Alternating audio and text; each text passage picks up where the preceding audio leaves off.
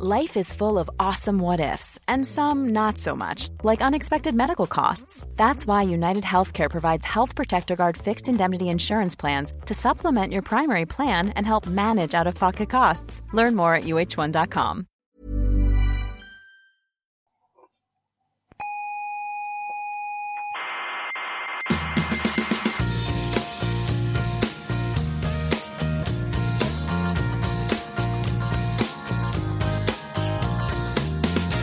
Aquí comienza Coffee Break, No me interesa. la tertulia semanal sobre actualidad científica. Me da igual porque yo no creo en la ciencia positiva. Ah, Yo soy más de Iker Jiménez. ¿no le gusta a usted la ciencia positiva? Me repugna, ¿Pero por qué? eh? porque a mí el empirismo me ha hecho mucho daño.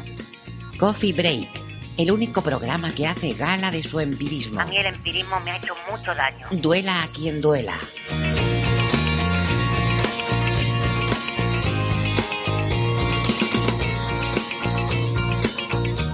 Saludos, gente cientófila del mundo, de este y de los otros.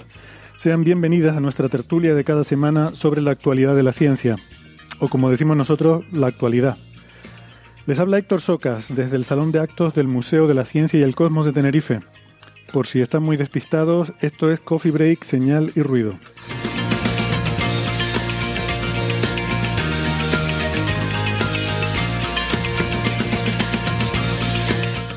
Entre los temas de hoy, eh, por ejemplo, la probabilidad de que un gran asteroide caiga sobre la Tierra.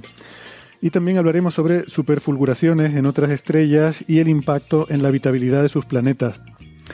Y apuestos de supertormentas solares registradas en la antigüedad hace miles de años. Y para cosas antiguas, los dinosaurios. Porque se han producido nuevos hallazgos muy interesantes en Argentina. Finalmente, un poco de ciencia que es casi ficción con la idea de esferas de Dyson en torno a agujeros negros.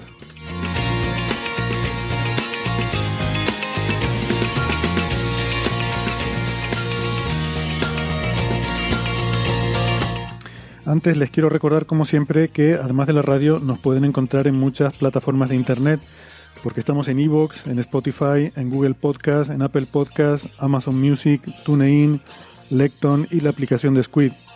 Les recomendamos, como siempre, que se suscriban, que no les cuesta nada y así no se pierden ningún episodio. Nuestra página web es señalirruido.com y en esa página van a encontrar todas las referencias de todos los temas que tratamos en cada episodio y también todos los audios de eh, todos los episodios de Coffee Break. Eh, nos pueden seguir también en redes sociales, estamos en Facebook, eh, en Twitter y en Instagram y en Facebook está el Club de Fans. Pueden dejarnos sus preguntas, comentarios, sugerencias, críticas, lo que quieran, eh, sobre todo en redes sociales donde estamos más activos y tenemos más presencia. Eh, pero también, si lo desean, nos pueden escribir a la dirección de correo oyentes arroba señalirruido.com.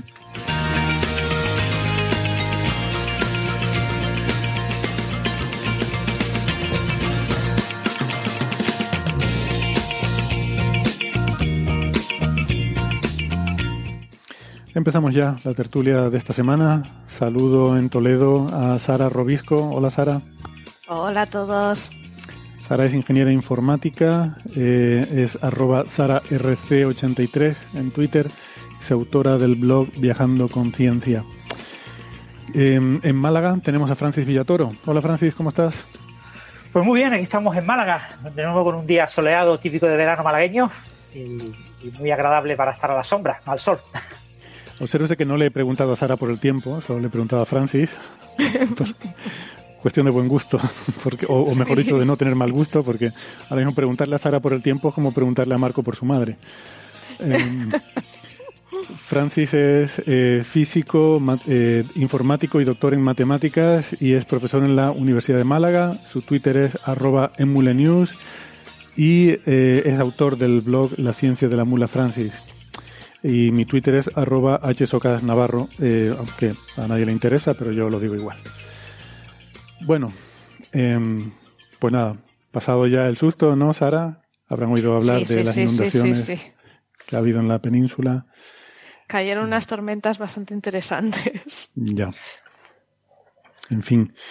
Las cosas de la meteorología. Bueno, La esperamos que- meteorología. De hecho, ayer eh, iba comentando en directo con nuestro amigo meteorólogo Emilio Rey, porque cuando empezó a mediodía, empezó la tormenta en Toledo, me asomé a mirar al cielo y lo vi verde.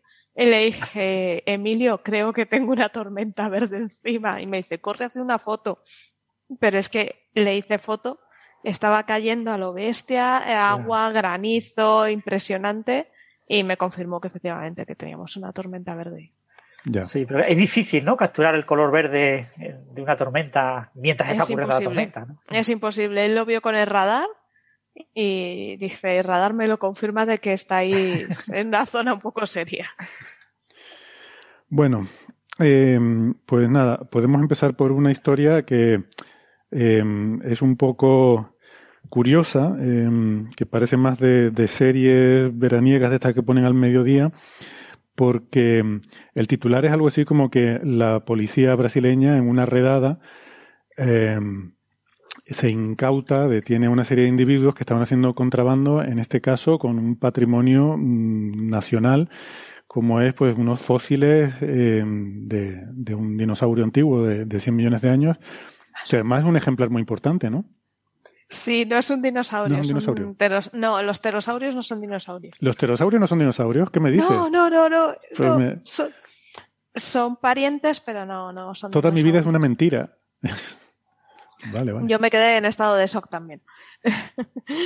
Eh, pues eh, resulta que en 2013 las autoridades eh, hicieron una redada eh, y incautaron a unos contrabandistas 3.000 muestras de fósiles. No sé si sabéis que en Brasil hay un problema de expolio de fósiles desde hace unos años.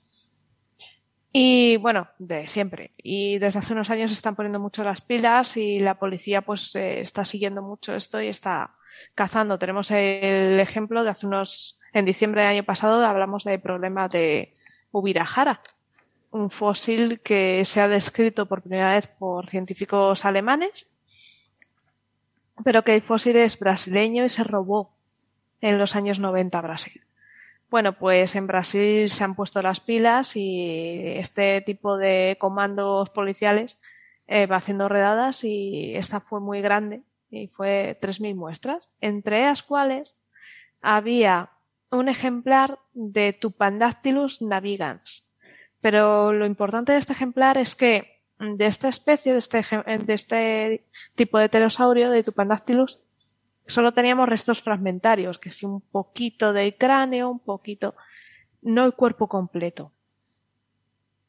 Os animo a que, si nos estáis escuchando en podcast, cuando tengáis tiempo os metáis en el blog del programa a ver el paper para ver el ejemplar completo porque eh, fósil porque es una maravilla está entero, el 90% casi entero o sea, prácticamente y se conservan tejidos blandos lo que es la cresta. Este tipo de pterosaurio es eh, se llama navegans y es muy característico porque tiene el hociquito corto y una vela en la cabeza. Una vela muy grande. Recuerda como un barco de vela. Por eso de navegans.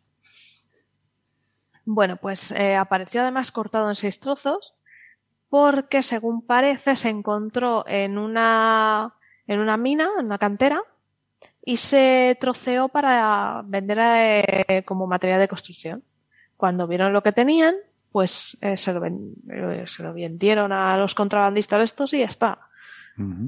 O sea que realmente la redada es antigua, lo que es noticia ahora Ese es la publicación. porque, claro, porque ahora os cuento. Esto es 2013. Ponen todos los restos en el Museo de Ciencias Naturales de Sao Paulo. Y allí llegan ahora unos investigadores y empiezan, claro, con 3.000 muestras, pues vas poquito a poco, poquito a poco, hasta que llegan a, este, a estos cubos. Y dice, pero bueno, ¿y esto?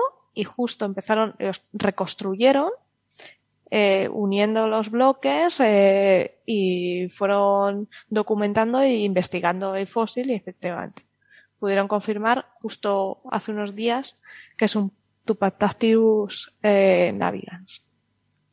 Para que veáis, eh, el problema ahora es eso, se, ha conseguido eh, coger la arenisca del bloque y saber un poco de qué zona es, el yacimiento al que pertenece, pero no el punto concreto. Entonces, si esto no hubiera sufrido espolios y cuando encontraron los fósiles se hubiera dicho, oye, esto está aquí, pues jolín, ahora igual estaríamos encontrando más ejemplares como este o sabríamos más. De todas formas, este descubrimiento es muy importante porque al tener un, un tupa de estos que eh, hay, eh, los que se han encontrado, pues eso, son muy fragmentarios, al tener uno completo nos arroja luz sobre sus costumbres, de qué se alimentaba, cómo vivía. Estamos hablando de un bicho de dos metros y medio de envergadura de ala en ala y más o menos un metro de altura, metro y pico con la cresta. Entonces, sería como más o menos para que se hagan, eh, os hagáis una idea, como un buitre de tamaño. Y claro, este animalito, pues parece que tiene, han podido ver la musculatura, parece que tiene una musculatura potente para despegar, para, porque tampoco se sabe de estos animales si hacían una mayor vida en el suelo, si volaban mucho. Entonces, ahora, eh, posteriores estudios de este, de este fósil, pues nos van a dar mucha más luz. Sí, porque a lo mejor lo que hacían era treparse a un árbol y luego tirarse y planear un poco así como Batman. Esa es una de las hipótesis, pero según parece, gracias a este fósil vemos que es capaz de remontar. Porque hay tejido blando en este. Sí, sí, hay este tejido blando. Mm. O sea que realmente es un, un, hallazgo importante, ¿no? Desde el punto de vista paleontológico. O sea que, que aparte de la historia así curiosa de la redada policial y eh, pues tiene, tiene también un interés científico sí, relevante. Sí, sí, sí. O sea, no es solo la cosa cómica de, de, jolín, llegas a hacerse una redada y te encuentras un puñado de fósiles bestial, eh, casi, pues mm. eso, lo que debería estar en un museo. Bueno, se publicó en PLOS ONE, ¿no? Public Library sí, of Science, una revista. Sí. Una revista importante. Sí, ah, bueno. Yo la daba como importante, ¿Sí? ¿no? El principal autor. De, de PLOS, de la editorial PLOS, el, la revista menos importante es PLOS ONE. Sí, esa, esa es la que han publicado. Sí. La menos importante de PLOS. Ah. Ah, la y, y, es una revista Q2 en ¿No? el área de revistas multidisciplinares. Claro, eh, PLOS ONE era la revista más grande del mundo, ahora es la segunda revista más grande del mundo y publica como 18.000 artículos al año. Entonces, en. PLOS ONE se publica mucha basura, por razones obvias, mm. pero también de vez en cuando joyas, ¿no? Pero eh, sí, mira, estoy mirando aquí, tiene un, un, factor de impacto de 3,2, que bueno, tampoco está mal. Es verdad que no es, no es la gran maravilla, pero bueno. Hmm. Pero no está mal tampoco. Bueno. Eh, y eso, y sobre todo que no es una revista de paleontología, ¿vale? O sea, es no. decir, eh, Plus One no es la revista que los paleontólogos todos leen, sino que a un paleontólogo le llega a través de un servicio de noticias. Si aparece una noticia en Gizmodo sobre este asunto, pues llega el paleontólogo, la ve y dice, ah, mira, voy a mirar el Plus One. Uh -huh. Pero nadie mira un Plus One todas las semanas. Perdona, Sara, que te he interrumpido. No, no, no, no, no te preocupes. El primer autor es Víctor Beccari, por si queréis buscarle. Eh, y hay mucha gente, eso de eh, brasileña, que ha estado investigando.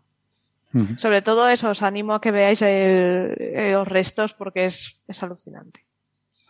Sí, sobre todo lo, lo, más alucinante es eso, que se, que se ve que yo, yo no tengo ni idea ¿no? de restos de fósiles. Y veo en las fotografías del fósil, se ve claramente el tejido blando.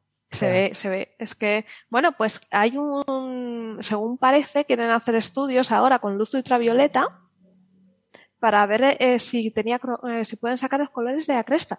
Uh -huh. o sea, es que puede dar lugar esto a, a muchos buenos resultados. De hecho, ya hay paleontólogos españoles, eh, porque no sé si sabéis que nosotros tenemos uno de estos pterosaurios parecido, eh, lo tenemos aquí en Castilla-La Mancha, se ha encontrado aquí, se llama Europejara olcadesorum. Entonces, igual, eh, no tenemos todo el cuerpo, entonces, al ser eh, familia muy cercana de este ejemplar, sí que podemos saber un poquito más sobre sus costumbres. Pues si familia cercana sí que volaban estos bichos. Si este de Brasil y otro en España, bueno. Es que broma. ese es otro, ese es otro tema, es otro tema importante y de interés científico, porque hasta ahora todos estos animales de esta especie se habían encontrado en el norte de Europa. Uh -huh. Todos, bueno, en Europa en general. Todos eran europeos. y ahora este es el primero que se encuentra en Brasil. Mm. Claro, hay que pensar que hace 100 millones de años las distribuciones geográficas no eran las que son ahora mm. Y, eh, por la deriva continental. Y, o no, perdón, pero de que el primero que se encuentra en Brasil me parece que me he columpiado y me he confundido de paper, que es de otro. Ah. Pero bueno, en cualquier caso, que mm, esto lo que nos, nos, permite ver es que este tipo de expolio y de contrabando de de este tipo de, bienes em, de, interés científico no solo es un expolio al patrimonio nacional de un país, sino que también es a la ciencia, porque esto si no hubiera acabado, pues seguramente vendido a alguien que lo tendría expuesto en su, en su cocina o en su salón y, y no, no se hubiera a lo mejor investigado y, y este ejemplar, que es realmente un ejemplar único, pues hubiera, se hubiera perdido, ¿no? hubiera sido una pena. Es que el tema de expolio es un problema muy grande y lo peor es que sigue habiendo expolio porque, porque hay compradores. Si nosotros dejásemos todo el mundo de comprar fósiles, esto se acabaría. Tenemos que pensar que cada vez que tú compras un fósil, estás comprando una página de un libro. O sea, un fragmento. Un fragmento que cuando llegue el investigador no lo va a encontrar porque está en tu casa. Ya. Pues sí. Sí. Bueno, vamos a pasar al siguiente tema entonces, em, que es eh, una noticia que ha salido en algunos medios de comunicación, viene a raíz de un paper que, se publicó eh, a mediados de agosto y, y, bueno, ha venido saliendo en medios de comunicación porque este, uno de los temas que tienen más repercusión mediática que buscar alienígenas es el de el apocalipsis. Es la otra cosa que nos gusta mucho, ¿no? Va a caer un gran, eh, un gran asteroide y vamos a morir todos. Que bueno, que algún día ocurrirá, pero como decía Aragón, pero no es hoy, ¿vale? No, hoy no es ese día. Eh, ¿Por qué lo digo? Porque un poco la, la, noticia es que el asteroide Venus, no, no el planeta Venus, el asteroide Venus, B-E-N-N-U, que es un asteroide bastante grande, de 500 metros de diámetro, eh, y es el que está estudiando la misión Osiris-Rex. y por cierto, eh, una de las razones por las que se eligió para estudiarlo por Osiris-Rex es porque es uno de los asteroides potencialmente más peligrosos para la humanidad, eh, para la Tierra, por su tamaño y por su mm, probabilidad de impacto, ¿no? Ya saben que cuando calculamos trayectorias de, de objetos en el espacio, pues eh, siempre, bueno, igual que pasa con la meteorología, tú estás bastante, tienes mucha confianza en los primeros pasos de, ese, de esa extrapolación de tu trayectoria y conforme vas extrapolando más y más hacia el futuro, cada vez la incertidumbre va aumentando, porque cada vez eh, tienes menos precisión en tu predicción, ¿no? Simplemente porque tú no tienes un conocimiento exacto de, de todo lo que interviene en, esa trayectoria y en la posición actual de ese objeto. Em, entonces, por eso se dan probabilidades cuando tú extrapolas hacia el futuro. Básicamente se hacen muchas simulaciones en las que tú varías un poquito los diferentes parámetros y vas viendo, pues, de las simulaciones que tú haces, en cuántas de ellas se acaba produciendo el impacto. Eso es la forma en la que tú calculas la probabilidad de impacto futuro de un objeto. Entonces, la de Venus estaba cifrada de un estudio que se hizo en 2014 como que la probabilidad acumulada en los próximos 300 años sería de una entre 2.700. Ese era un poco el, numerito que teníamos. Y eso lo convierte en uno de los objetos, por su tamaño tan grande de, 500 metros y por esa probabilidad de una entre 2.700, uno de los objetos más relevantes a vigilar. Em, hay una escala que se llama la escala de Palermo, que cuantifica un poco eh, este tipo de cosas y lo que hace es que mm, te da un numerito que depende de cuánto de grande es el asteroide y de cuánto de probable es que impacte en un futuro. Y eso te da pues, un cierto valor en una escala logarítmica. Y Venus es el que tiene el valor más alto de todos los que se conocen, con un valor de menos 1,4.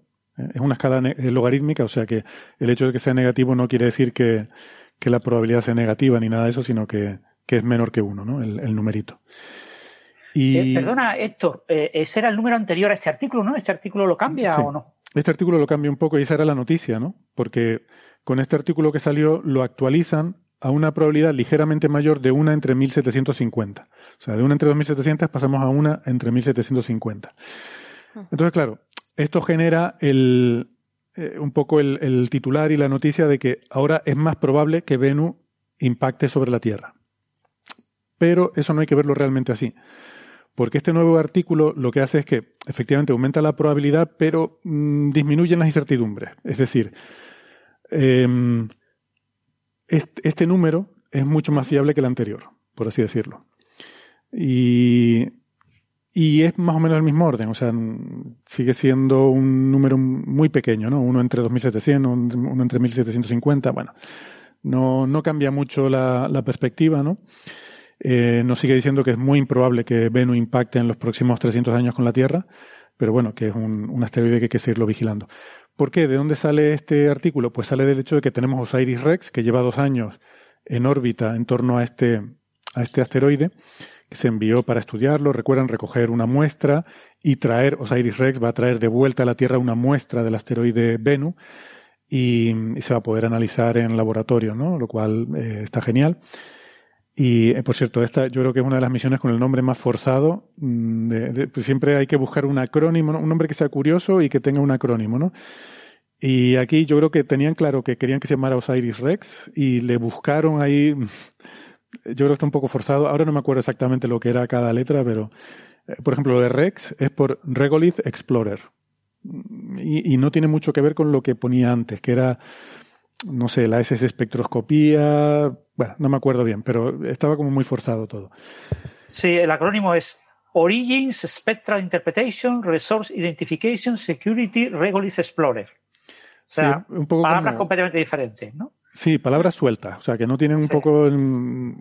Sí. no, no, tienen mucha coherencia, ¿no? Una cosa con otra. Pero bueno. Orígenes, interpretación espectral, identificación de recursos explorador en la, de seguridad de regolitos, algo así. Sí. Con todas esas condiciones. Bueno, la cuestión es que este es un asteroide que se lleva observando bastante tiempo, ¿no? Esa estimación anterior se había hecho con 20 años de datos de, de estudio de la órbita, pero claro, el problema es que cuando nosotros observamos, eh, las cosas se mueven en tres dimensiones y nosotros desde Tierra, cuando vemos el cielo, lo vemos en dos dimensiones siempre nos falta esa tercera dimensión que decimos, ¿no? La distancia, ¿no? Tú ves un objeto en el cielo, pero, pero lo ves proyectado solamente con dos ángulos, ¿no? Solo hay dos dimensiones en el cielo. Por eso siempre decimos que en astronomía la distancia es ese parámetro clave que es tan importante de, de tener. Y entonces, bueno, pues esos datos claro, al pasar mucho tiempo, al ir, variando la órbita de la Tierra, ir variando, o sea, al ir variando la posición de la Tierra en su órbita, ir variando la posición de Venus en su órbita también, pues lo vas pillando diferentes perspectivas y eso te permite afinar bastante bien la órbita. Pero mm, nunca vas a tener la misma precisión que cuando tienes una nave que te manda señales de radio desde allí y puedes medir con una precisión eh, muy alta el, el timing, ¿no? El tiempo de esas señales y entonces puedes tener unas medidas muy precisas. Ese era, de hecho, uno de los objetivos de la misión.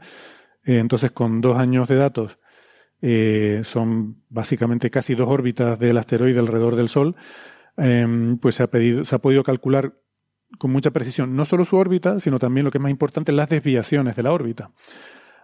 Porque una cosa importante a tener en cuenta con los asteroides es que no están sujetos solamente a la gravedad, que es lo que conocemos muy bien. La gravedad mm, eh, es genial porque tienes un parámetro que es la masa, y puedes, tú puedes caracterizar un asteroide por su posición como un puntito y su masa. Y si tienes eso, ya lo tienes todo, ¿no? Eh, pero claro, luego hay otros efectos, como por ejemplo la aceleración no gravitatoria, que tienen los cometas y un poquito también los asteroides. Los asteroides tienen muy poco, pero tienen algo. Y a la hora de calcular este tipo de trayectorias con mucha precisión, es relevante esa aceleración no gravitatoria. Esto le sonará de Oumuamua, que había gente por ahí que lo usaba para decir que por eso debía ser una nave, pero el término aceleración no gravitatoria, que suena así como muy, eh, muy de artificial, es algo común entre la gente que estudia rocas, como dice Loeb. Y estudia rocas. en este caso, eh, las rocas tienen también aceleración no gravitatoria. ¿no? En el caso de Venus es sobre todo por lo que se llama el efecto Yarkovsky, que es un efecto muy conocido, tiene que ver con, es un efecto térmico. Eh, eso se da mucho en, en, los asteroides. Y el efecto Yarkovsky simple eh, es muy sencillo de entender. Se trata de que eh, le está dando la luz del sol, que lo calienta, entonces al calentarse emite radiación infrarroja. Un objeto caliente emite radiación, ¿no? Un, un, espectro de radiación de cuerpo negro, radiación térmica. Bien. En principio, a ti te llegaría la radiación del sol de, de del centro de, tu órbita, del Sol, y luego tú emites radiación infrarroja en la misma dirección, también hacia el Sol, con lo cual tendrías un empuje neto hacia afuera. ¿Vale? Porque primero la presión del Sol, que hace presión de radiación, te empuja hacia afuera, pero luego el retroceso de tú emitir radiación de vuelta hacia el Sol, pues también te la emite de vuelta. Pero ¿qué pasa? Que el asteroide además está rotando. Al rotar, eso hace que la radiación infrarroja que emite ya no la emite directamente en la misma dirección que el Sol, sino que la emite en una dirección un poco inclinada con respecto al Sol. Hay una inercia térmica, o sea, la zona que tú has calentado sigue estando caliente un tiempo. Entonces, aunque rote y deje de estar ya dándole directamente el Sol, el punto de máxima temperatura no es el que está debajo del Sol, sino está un poquito girado por esa inercia de la temperatura. Entonces, al rotar, la parte, esa cara que está caliente y que está emitiendo radiación infrarroja, pues apunta en una dirección un poco diferente a la del Sol. Lo normal es que los objetos, los planetas y los asteroides y todo, tengan su, su spin, su rotación, alineado con el de la órbita, ¿no? O sea, que, que rota en la misma dirección en la que va orbitando. Y entonces eso quiere decir que esa radiación infrarroja la emite un poquito hacia atrás. ¿Vale? O sea, que el efecto neto es que esa radiación lo va a empujar un poquito hacia afuera y un poquito hacia adelante, con lo cual lo está acelerando, ¿no? Está haciendo que su órbita se haga más eh, abierta y más rápida. Ese es el, efecto neto que tiene el efecto Yarkovsky. Entonces, eso es una aceleración no gravitatoria que eh, hay que tener en cuenta cuando tú vas a proyectar la órbita de la trayectoria de un asteroide como Venus 300 años en el futuro. Pues ese tipo de cosas son las que calculan en este paper, que mm, el artículo, por cierto, no lo he dicho, lo, lo, firma David Farnokia y colaboradores, gente de Estados Unidos, Reino Unido, República Checa, eh, Universidad de Tucson, Arizona. Mm, y, lo que hacen es que usan los datos de, de Osiris Rex para ajustar un modelo muy complejo, un modelo que tiene eh, el modelo gravitatorio incorpora 343 objetos, incluyendo la Tierra, la Luna, los planetas gigantes, la Luna, los planetas gigantes, el Sol, otros asteroides que hay por ahí cerca, o sea, todo lo que se puede meter ahí en la coctelera. Eso no es difícil, es meter los datos conocidos en el código. Eh, el código es bastante complejo. Eh, por la, quieres minimizar los errores numéricos al hacer este tipo de cálculo, por eso, bueno, esto está estudiadísimo porque se usa mucho este tipo de, de cálculos de trayectorias, ¿no? De, dinámica gravitatoria. Y luego ellos estudian también otra serie de efectos, ¿no? Como el Yarkovsky este que les he dicho, que es el más importante, pero también meten muchos más. Por ejemplo, bueno, hay un efecto Yorp que es bastante más complicado, que también tiene que ver con lo que hace es una aceleración pero rotacional, eh, que es parecido también a un efecto térmico. De hecho, Yorp, la Y de Yorp es de Yarkovsky y luego las otras letras son otras iniciales que pues lo mismo, ¿no? Por esa inercia térmica y de emitir radiación hace que se acelere la rotación de, del objeto. Luego el hecho de que está emitiendo piedras, si, si recuerdan lo hemos comentado, ¿no? Una de las cosas sorprendentes que vio Osiris Rex al llegar allí es que de vez en cuando pues se producían como pequeños desprendimientos de piedrecitas muy pequeñitas que corrían ladera abajo ¿no? Desde, desde, desde el polo hacia el Ecuador y que algunas pues acaban saliendo al espacio, ¿no? Un reguerito de, de piedritas. Sí, eso era porque era un conglomerado, estaba, era un conglomerado de rocas, nos explicó.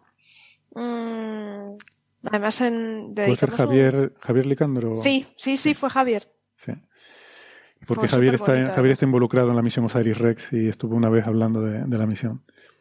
Sí, no es una roca uniforme, sino que es eso, lo que llaman un rubble pile, un conglomerado de...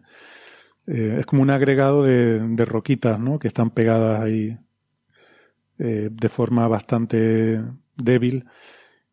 Y eso pues con la rotación, con los efectos del día. A veces también se producen chorros porque se calienta una parte y se, se puede evaporar material y producir chorros. Eso también lo, lo estudian basándose en los datos de Osiris Rex, que al llevar dos años ahí, pues ha estado midiendo todo este tipo de cosas, ¿no? Entonces, por primera vez tenemos eh, efectos cuantitativos. O sea, medidas, perdón, cuantitativas de todo este tipo de cosas. Pero bueno, meten más cosas. Eh, efectos de relatividad general, por ejemplo, ¿no? Que mm. sabemos que la, la, mecánica de Newton es una muy buena aproximación, pero no es exacta, ¿no? Pues nada, ellos meten el, la corrección relativista. Eh, efectos de que el Sol no es esférico y los planetas no son esféricos, sino tienen un poco de, o sea, bueno, un montón de cosas. Llegan a la conclusión de que casi todo esto es despreciable Ah, bueno, incluso la propia interacción con la nave, con la Osiris Rex. La, la interacción gravitatoria de la nave con el asteroide también lo meten ahí. Entonces, todo esto es bastante despreciable. Lo, lo, único que es relevante es el efecto Yarkovsky. Y bueno, comenta uno de los autores que la fuerza que ejerce el efecto Yarkovsky sobre el asteroide es algo así como el peso de tres uvas. Pero que bueno, que el acumulado sobre siglos eh, te cambia lo suficiente la, la trayectoria, ¿no? Sí, quizás hay que recordar a los oyentes que Venus tiene como 500 metros de, Sí. de longitud. Sí. Son 80 millones de toneladas, ¿no? Entonces parecería que tres uvas más o menos no importan mucho, ¿no? Pero es eso, es un, es un efecto continuo, continuo, continuo, a lo largo de que de aquí a mañana no, no, no cambia nada, pero a lo largo de los siglos, pues sí que tampoco cambia mucho, pero cambia un poquito. El problema es que hay un punto crítico que es que en 2135 va a ser un paso cercano a la Tierra, este asteroide. Eh, un paso cercano quiere decir a un millón y medio de kilómetros, ¿vale? No es que vaya a rozar la Tierra, como dicen algunos titulares, ¿no? Un millón y medio de kilómetros es, pues, cinco veces la distancia Tierra-Luna. Sea, no, no es tampoco para alarmarse, pero sí es lo suficientemente cercano como para que la interacción gravitatoria con la Tierra le va a producir una perturbación considerable. Y además este paso cercano es un punto un poco crítico en el sentido de que si pasa un metro más acá, un metro más allá, eso te cambia mucho la trayectoria futura. Eh, entonces, por eso se dice que ese es un punto un poco crítico. Eso se ha malinterpretado en algunos medios que consideran, que, que lo han puesto como que en 2135, en septiembre de 2135, hay una probabilidad de una entre 1170, de 1750 de que colisione el asteroide con la Tierra. No, no es eso. Esa probabilidad es la acumulada en 300 años. Lo que pasa es que el paso de, de 2135 va a influir mucho la evolución futura de la trayectoria. Y es la fuente de la mayor incertidumbre, ¿no? El, el, paso crítico es el de 2175. Ahí es donde, en principio, en el, este artículo de 2014, había cifrado que había mmm, las mayores probabilidades de impacto en, en 2175. Eh, este artículo dice que no, que con las nuevas medidas prácticamente todas esas probabilidades de impacto en 2175 quedan descartadas. ¿vale? Pero aún así, el acumulado sobre 300 años hace que la probabilidad ahora sea mayor. Entonces, bueno. Esa es un poco la clave. O sea, ese, en 2135 lo sabremos mucho mejor, todo lo que va a pasar. Porque ya una vez que haya hecho ese paso con la Tierra y veamos qué, qué trayectoria coge, entonces ya tendremos mucho más clara la evolución futura. Eh, porque, ya digo, hay una amplificación de los errores ahí, ¿no? O sea, la Tierra le va a dar un, le va a dar una perturbación, le va a dar un impulso, y cualquier pequeño cambio, ¿no? O sea, tú, puedes calcular cuánto va a ser esa trayectoria, pero ahí que llegues un metro más cerca, un metro más lejos, eh, esa desviación se va a amplificar mucho después de ese paso con la Tierra, ¿no? Por eso, bueno, hay esa incertidumbre ahora mismo. Es difícil de, de tener una, una predicción más clara que esa. Pero bueno, a ver, una probabilidad entre, 1100, entre 1750 es bastante baja. Eh, vi por sí. ahí en internet que alguien decía que era como tirar 11 veces una moneda y que salga siempre cara. Pues es un poco de ese orden. Puede pasar. A ver, que no, no es nula. Pero bueno, igual hay otras cosas que nos deberían preocupar más, ¿no? Eso es. Así que nada, esa es un poco la historia con Venus. Sí, yo... quizás también como detalle curioso que eh, cuando pasas cerca de la Tierra en estas simulaciones por ordenador, eh, que utiliza un código estándar de JPL, o sea que no es un código eh, hecho específicamente para este estudio, sino que es un código clásico de hace más de 40 años. Mm. Y es que tiene también en cuenta la forma de la Tierra, la forma de geoide de la Tierra, no es como una esfera perfecta eh, en esos pasos cercanos, ¿no? Porque la forma de la Tierra también influye en, en cuando pasa cerca Venus de está a una distancia menor de una unidad astronómica, ya se tiene en cuenta la forma de la Tierra. Sí, sí, bueno, y de hecho, ya digo, también la del Sol. O sea, la, la asfericidad del Sol, porque está achatado también por los polos, también lo tienen en cuenta. Y, y no sé si hasta la de Júpiter, ¿eh? creo que sí. Creo que el, la de todos los planetas, me parece, si no recuerdo mal. Creo que me lo apunté por aquí porque eso me llamó la atención. Pero claro, es lo que dices tú, es un código estándar. Y entonces seguramente no, no cuesta nada tenerlo en cuenta porque seguramente ya lo han metido para otros ya venga cálculos. por defecto. Eh, incluye sí, el drag de Poynting-Robertson, presión de radiación solar. Uh, sí, sí, incluye muchos efectos. Todo eso lo, lo, tienen metido ahí. Pero bueno, eso, el problema es la incertidumbre, sobre todo que no estaban medidos hasta ahora los efectos no gravitatorios, ¿no? Cosas como el efecto Yarkovsky, el efecto de eso de, parece una tontería, pero lo de eh, lanzar piedritas, pues eso también ejerce un, un efecto, ¿no? Mm. Y todo eso ahora, pues la, la, eh, la misión Osiris-Rex lo ha medido y se puede tener en cuenta y bueno, pues gracias a eso lo han podido actualizar. Y, y nada, la verdad que está súper bien el, el, artículo, ¿no? Es un, un, trabajo muy fino y muy detallado. Esto está publicado en Icarus, por cierto, y voy a comentar que a mí me, bueno, me resulta curioso porque es una revista que yo no la conocía hasta que empecé a compartir despacho con Javier Licandro, porque eh, y luego resulta que es una revista importante, pero no, no lo sabía porque aquí publican solo cosas de, de ciencias planetarias, ¿no? De cuerpos menores o de planetas y tal, pero no son, pero no, no es de toda la astrofísica, ¿no? Entonces la gente en astrofísica suele publicar en otra, en otros journals y yo este no lo conocía y recuerdo una vez que me vino un artículo de esto y le pregunté a Javier, ¿pero esto es Icarus? Esto es sí, sí, sí, súper importante. Ahí publicamos todas las cosas de asteroides y cometas y tal. Tiene un factor de el impacto nombre... de tres y medio también, como el Plus One. el nombre es bonito. Sí, el nombre es bonito, la verdad es que sí. Mira que suelen ponerle nombres aburridos y feos a las revistas, ¿no? Pero este está bastante bien. Vale, eh, pues si, si no tiene nada más que comentar sobre esto, yo creo que ya la gente puede dormir tranquila. No, no nos va a caer Venus en un futuro eh, previsible. Eh, Sara, ¿quieres contarnos la historia esta del cráneo encontrado en Argentina y que, que podría un ser ahí? de catastróficas desdichas. Hombre, pero es una buena noticia que se encontrara el cráneo, ¿no? Sí, ¿no? El cráneo se encontró. Pero que lo es que un le pasó. medio eslabón perdido, ¿no? Sí, ahí sí. En la sí. cadena de la vida. Se encontró, pero es que se encontró de, de, casualidad y ha tenido una vida un poquito ajetreada este fósil. Uh -huh. eh, vamos a un poco de salseo, ¿vale? Este fósil se encontró en 2001, eh, mientras eh, un paleontólogo argentino llamado Ricardo Martínez estaba en la excavación y de esto de, uy, tropiezas con una piedrita con el pie, y dices, uy, esta piedra me, me parece curiosona, la coges y te encuentras con un cráneo de un animalito. Hablamos de 2001, ¿vale? Pues llevan todo allí a su centro de investigación, tal, y se queda ahí olvidado. Pasaron los años y cada vez que lo iban a coger para estudiarlo, surgía una investigación o una excavación importante. Total, en 2013 intentaron ponerse con él, tampoco pudieron. Al final, ¿qué le pasó? ¿Os acordáis del confinamiento de hace un año? Pues eh, este hombre estaba encerrado en casa.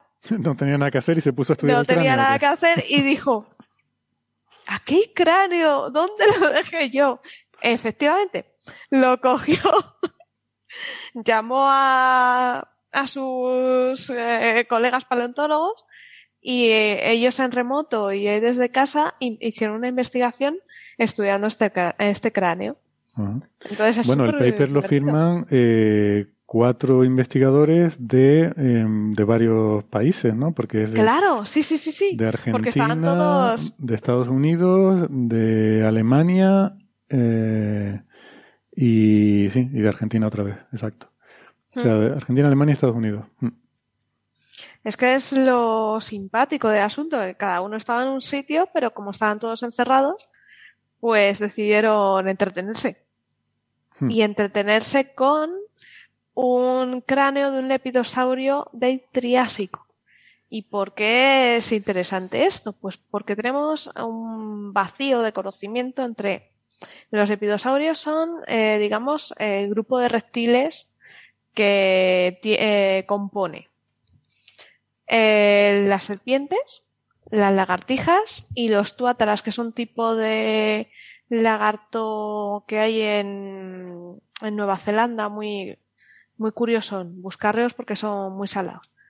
Eh, además están, hay muy poquitas especies. Creo que el lépidos viene, es la raíz de escama o algo así, ¿no? Eso es, animales con escamas.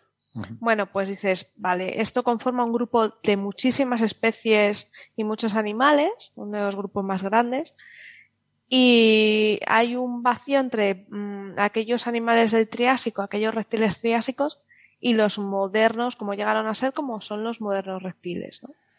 ¿Qué ha pasado ahí? Entonces, en el Triásico se han encontrado fósiles de de lepidosaurios, pero muy, muy troceados, muy mal conservados, eh, muy hechos polvo. Entonces, que si un, porque son animales muy pequeñitos. ¿Y qué pasa con los animales pequeñitos? Pues que encuentras a lo mejor un trocito de hueso, un trocito de aquí, un trocito de allá. Entonces, pues claro, mmm, se encontraba muy poquito y muy mal. Y este fósil, que además es súper bonito, eh, eh, se ha encontrado el cráneo completo. Para que os hagáis una idea, eh, recuerda mucho al cráneo de un camaleón. A ver si lo puedo poner compartido por aquí. Ahora. ¿Vale? Eh, igual, a la gente que nos escucha por el podcast, si os apetece verlo, porque es muy bonito, la figura está en el paper y lo podéis buscar, eh, estará en el blog del programa. Pues está súper completo, se pueden ver los huesos, eh, todo el cráneo completo con la mandíbula, los dientecitos, todo. Entonces esto ya te, te da una idea de, lo primero, qué comían, porque este animal es insectívoro claramente debido a esas mandíbulas tan finitas, tan débiles, cómo eran, eh, es posible que esos ojos tan grandes nos digan un poco si eran más nocturnos, más diurnos. O sea, da mucha información sobre esos orígenes de, estos animales, ¿no?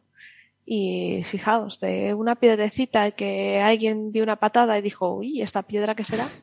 A encontrar el origen de uno de los eh, animales que puede ser el origen de los reptiles.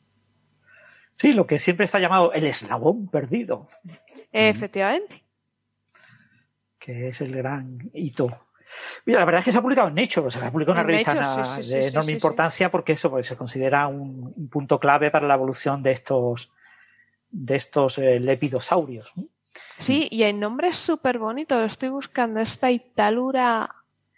Eh, aquí está. Eh, sí, eh, Taitalura, de las palabras taita o padre en quechua, y lura porque significa eh, lagarto en idioma cacán, de, que es una tribu del noroeste argentino. Entonces, Taitalura significa padre de los lagartos.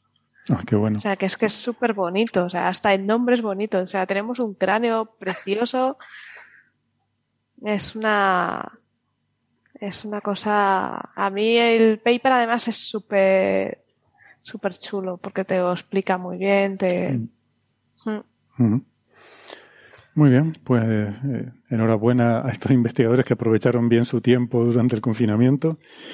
Sí, eh, sí, sí, sí, sí, para que veáis que durante el confinamiento se hizo buena, buena ciencia. Y Sí, sí. Eso es, es Taitalura Alcoveri. ¿Cómo? ¿Cómo es la segunda palabra? Ta- Alcoveri, porque es que no la he encontrado por ningún. Sí, me tengo que volver a. vale. Bueno, pues nada, eh, hablando, como decía en la introducción, de cosas antiguas, eh, y muy pequeñitas. cosas antiguas y pequeñitas. eh, no, bueno, eh, antiguas y pequeñitas no tanto. Iba a hablar de árboles, árboles muy antiguos, que nos han dejado evidencias de supertormentas solares pasadas, ¿no?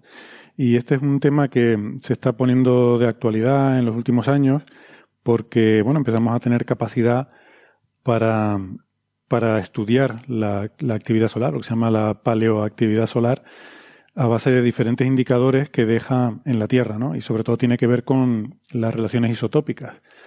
Me gustan estas cosas porque mezclan física solar con física de partículas y hasta con paleontología, ¿no? Como vamos a ver ahora. La idea es que mm, hay dos razones por las cuales la, actividad solar influye en los isótopos que encontramos en la Tierra. Eh, una es porque el campo magnético del Sol, cuando el Sol está tranquilo y tiene un campo magnético así como un dipolo, pues actúa como una especie de burbuja protectora, como un paraguas, que nos escuda de los rayos cósmicos galácticos. Que rayos cósmicos son simplemente partículas mm, eh, muy energéticas, muy aceleradas a velocidades relativistas, que se han producido en supernovas o en agujeros negros, en las inmediaciones de agujeros negros, y son expulsadas a altísimas velocidades, normalmente protones o núcleos de helio, porque son las partículas más abundantes que, hay en el universo. Y bueno, electrones también, pero por supuesto, pues al tener tan poquita masa a nadie le interesan los pobres electrones. Solemos hablar de los protones y los núcleos de helio. Y esas partículas, pues, mm, bueno, hay un flujo más o menos continuo de ellas que nos va llegando de, todas partes del espacio aleatoriamente y son lo que llamamos rayos cósmicos. Em, y tenemos también la protección de la, de la magnetosfera terrestre y de la atmósfera terrestre, pero aún así algunos de ellos consiguen llegar a la superficie o se desintegran en las capas altas de la atmósfera y producen una cascada de otras partículas. Em, en fin, todo esto contribuye un poco al, a todo ese bombardeo natural de, radiación al que estamos expuestos, ¿no? Bueno, pues eso también interactúa con, eh, con las moléculas que, componen el aire y se pueden formar una serie de isótopos. El más conocido de todos es el radiocarbono, el famoso carbono 14, que se usa para hacer las dataciones. Eh, y eh, bueno, es muy interesante porque lo que pasa es que estos rayos cósmicos llegan a la Tierra, ¿no? Bombardean la atmósfera y en el, eh, los átomos de carbono, sobre todo el CO2, pues alguno de, bueno, no, es del todo cierto. Las reacciones que producen el carbono 14 sobre todo son porque eh, un neutrón, por ejemplo, colisiona con un, neutro, con un nitrógeno, con un átomo de nitrógeno, em, y puede acabar siendo capturado y bueno, hay diferentes reacciones que acaban formando un átomo de carbono con 14, 14 em, partículas en el núcleo, ¿no? Si un nitrógeno, el nitrógeno creo que tiene 14, si no recuerdo mal, como masa atómica, eh, pues se puede convertir en un carbono porque un neutrón se convierta en un protón o algo así, un protón y un electrón, y pase a tener un, eh, un número atómico de 7. Entonces sería un carbono 14. No importa mucho. La cuestión es que se forman estos átomos de carbono 14 que son, son radiactivos, por eso se llama radiocarbono, y tiene una vida media de miles de años, creo que son 5.000 años o algo así. Quiere decir que en, ese, en esas escalas de tiempo, en miles de años, eh, ese carbono 14 se desintegra. ¿no? Entonces esto se usa para hacer dataciones porque es muy útil porque cuando un ser vivo eh, está vivo, una de las cosas que suelen hacer los seres vivos es respirar. Eh, y eso hace que introduzcan en su organismo estos átomos que están en el aire y que tienen una cierta proporción de carbono 14. Pero una vez que el organismo deja de respirar, lo cual ocurre sobre todo cuando está muerto, pues ya no mete más carbono 14 nuevo. Y entonces poco a poco, con el paso del tiempo, ese carbono 14 va decayendo, se va desintegrando. Y entonces la relación entre carbono 14 y carbono 12 es más alta en los organismos vivos y, eh, según lleven cada vez más tiempo muertos, pues va disminuyendo la cantidad de carbono 14, la proporción de carbono 14. Bueno, por eso así es como se hacen estas dataciones, ¿no? ¿Qué pasa? Que el, como el carbono 14 se forma por la interacción de estas partículas energéticas que chocan con los átomos de la atmósfera, pues no siempre se forman al mismo ritmo. Hay variaciones en función del flujo de rayos cósmicos que lleguen a la Tierra. Ah. Y eso se puede alterar porque la actividad solar cambie, por ejemplo, a, a, medida que hay modulación del ciclo solar, que pasa de máximo a mínimo cada 11 años, pues eso se puede ver en los anillos de los árboles. Y Sara nos ha puesto en su fondo una imagen de un, árbol muy grande con un montón de anillos. Cada anillo, todos sabemos, ¿no? Que cada anillo representa un año, porque es una corteza nueva que forma el árbol hacia afuera, concéntricas, ¿no? estos anillos. Cada uno representa un año. Eh, entonces, estudiando la cantidad de carbono 14 que hay en cada una de esas anillas, en cada uno de esos anillos, podemos saber cuánto fue el flujo de esta radiación que llegó a la Tierra ese año. Y eh, pues hoy en día tenemos, a base de mirar muchos árboles, tenemos una idea bastante clara de la actividad solar a lo largo del último milenio. Podemos ver cómo ha ido subiendo y bajando el flujo, esa modulación, ¿no? A lo largo de 11 años de, mm, podemos ver el flujo de estas partículas, estos rayos cósmicos, que según el campo magnético solar les ha permitido más o menos, pues han, podido entrar más o menos y eso ha variado el nivel de, de radiactividad natural y la cantidad de radiocarbono que se forma en la atmósfera. Vale, eso por una parte. O sea, por una parte el, el, Sol hace ese efecto protector, ¿no? Con su campo magnético. Pero por otra parte, también hace lo contrario. Igual que te digo una cosa, te digo la otra. eh, como, como si fuera gallego.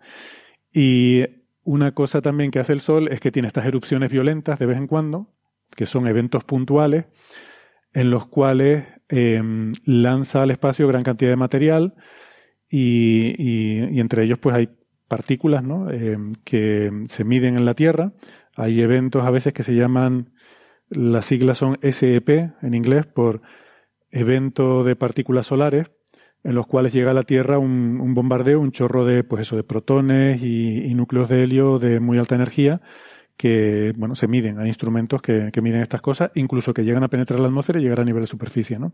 Dependiendo de cuánto de, violenta haya sido la explosión y cuál sea el estado de la magnetosfera y, demás. Bueno, pues eso también se puede ver en, en estos anillos de los árboles. Y el carbono 14 no es el único isótopo, también hay otros isótopos interesantes que son el berilio 10 y el cloro 36, que le pasa lo mismo, ¿no? Son también isótopos que se forman con estas reacciones de, partículas energéticas que provienen del Sol o del espacio, que chocan con otros átomos de la atmósfera. Y estos además hemos hablado alguna vez de ellos porque se pueden ver en, cores de hielo. Saben que para estudios paleontológicos se, se taladran pues en Groenlandia o en la Antártida eh, un pequeño cilindro de, de, nada, no sé, 15 centímetros de diámetro, pero que puede llegar a tener kilómetros de profundidad, se extrae y claro, en ese hielo han quedado atrapadas burbujitas de aire y eh, ese hielo se ha ido formando en diferentes estratos, ¿no? diferentes capas. Entonces, eh, tú puedes trazar la profundidad en ese cilindro, la puedes asociar a diferentes épocas. Y entonces puedes ver en esas burbujitas de aire que han quedado ahí atrapadas, son aire de esa época. Y de hecho nos podemos ir a un millón de años atrás o incluso más mm, en estos cores de la Antártida y podemos ver cómo era el aire hace un millón de años, por ejemplo, ¿no? Eh, y una de las cosas que se puede hacer es ver si en estas burbujitas de aire, pues hay cómo es la composición de estos isótopos de berilio, de cloro, etcétera. Eh, y eso nos puede dar una idea también de, registros de actividad solar pasada. Entonces, esto está muy chulo. Una de las cosas que se ha descubierto últimamente es que ha habido, siempre hablamos del evento Carrington, cuando hablamos así de grandes super tormentas solares, una, cosa apocalíptica que podría pasar. El evento Carrington ocurrió en 1859 y fue la primera gran, eh, el primer gran evento solar en la Tierra del que tenemos constancia durante los tiempos en los que tenemos tecnología, ¿no? Para ver estas cosas. Y bueno, hubo una serie de efectos y siempre se habla de lo catastrófico que sería un evento Carrington hoy en día. Bueno, pues estos estudios, sobre todo con los árboles, pero también con cores de hielo, eh, nos permiten rastrear la historia del planeta mucho más atrás y buscar eventos parecidos eh, más atrás. Y se han encontrado algunos muy interesantes. Eh, por ejemplo, los más conocidos son tres, que son el del año 700, siempre se dice un año y el siguiente, ¿no? 774, 775, porque no tienes precisión para saber en, de qué año exacto estás hablando, ¿no? Entonces, pero bueno, por, eh, por decirlo de forma más rápida, el 774, el 992 y luego antes de Cristo en el 660. Esos son los tres eventos más potentes que tenemos constancia. Que hablamos hace poco porque se sabe que por lo menos los dos de estos después de Cristo, el 774 y el 992 fueron mucho más potentes que el evento Carrington. ¿Vale? O sea, al, nivel que de isótopos que se detectaron estos eventos, el evento Carrington no dejó huella. Eh, así que estos fueron eh, bastante más potentes que el evento Carrington. Y luego está el del, eso como digo, el 660 antes de Cristo. ¿Esto por qué es interesante? Pues sobre todo porque una de las grandes preguntas es, eh, esto todo es muy incierto. ¿Qué pasaría si ocurriera una cosa de estas hoy en día? ¿no? Eh, hay quien, quien piensa que sería eh, muy, muy catastrófico y hay quien piensa que, que no, que solo sería catastrófico. entonces hay, un, hay una barra de error ahí entre billones de euros de daños económicos a cientos de billones de euros de, de daños, ¿no? que son órdenes de magnitud. O sea que no se sabe mucho porque no hay experiencia ninguna, afortunadamente hasta ahora. Pero la otra gran pregunta es, ¿cada cuánto tiempo pasan estas cosas? Y, no hay, creo que solo hay dos estudios, por lo menos que yo conozca, que intenten cuantificar con qué probabilidad ocurren, porque como solo tenemos el evento Carrington para guiarnos, claro. pues es difícil saber cada cuánto tiempo pasa esto. Entonces, tener idea de otros eventos que ocurrieron en el pasado, pues por lo menos te puede dar una idea de la periodicidad con la que pasa, periodicidad no, porque no es periódico, pero de la, de, de la probabilidad que, de que en un cierto periodo de tiempo ocurra un evento de estos, ¿no? Más que nada para saber un poco cuál es el balance que hay que hacer de riesgo y, daño y, en fin, como que cuánta prisa tenemos para ponernos las pilas en estar bien preparados para estos eh, eventos. Y en ese sentido, pues esto es una herramienta muy útil para, para tener un, un, cierto registro, ¿no? una, una cierta estadística, que no sea solo un solo punto, sino que ya tengamos unos cuantos. Entonces, a mí lo que más me llama la atención de todo esto es que hay un dato muy curioso. Si miramos estos paleo eh, eventos solares, mmm, yo creo que ningún otro investigador se ha dado cuenta de esto hasta ahora, pero yo veo un patrón muy claro. 774, 992 y 660. Los dos primeros dígitos se repiten. O sea, estos eventos ocurren en años en los que se repiten dos dígitos. La duda es si son los dos primeros dígitos o los dígitos de la centena y la decena, ¿no? Pero fíjense, 770, 990, 660. O sea, está clarísimo. Pero es que además, bueno, todo esto se lo estamos contando porque ha salido un paper ahora en Geophysical Research eh, Letters, que es muy interesante, donde habla de un nuevo eh, evento, ¿no? Y al leer la introducción de este paper, ahora, ahora, les cuento de qué va este paper, pero bueno, al leer la introducción habla de otro que yo no conocía porque está todavía, es controvertido. Eh, hay un, un grupo eh, de, de, investigadores chinos que en 2017, este no lo había visto yo, informó de un, un cuarto evento que según ellos ocurrió en el 3372 y de nuevo se vuelve a cumplir el tres. patrón. 3372. Uh -huh. O sea que tenemos 4 de 4. Y, pero bueno, este no está claro porque, lo, eh, como digo, lo, se vio en China, pero luego otros investigadores buscando evidencias en California y en Alemania no encuentran ese registro. Entonces está puesto un poco en duda eh, si ocurrió o si realmente ocurrió, si fue en esa fecha, ¿no? Porque no, lo, lo que miraron es en, esa, en esas fechas en concreto, que a lo mejor se equivocaron en la datación. Así que ese está un poco ahí en duda.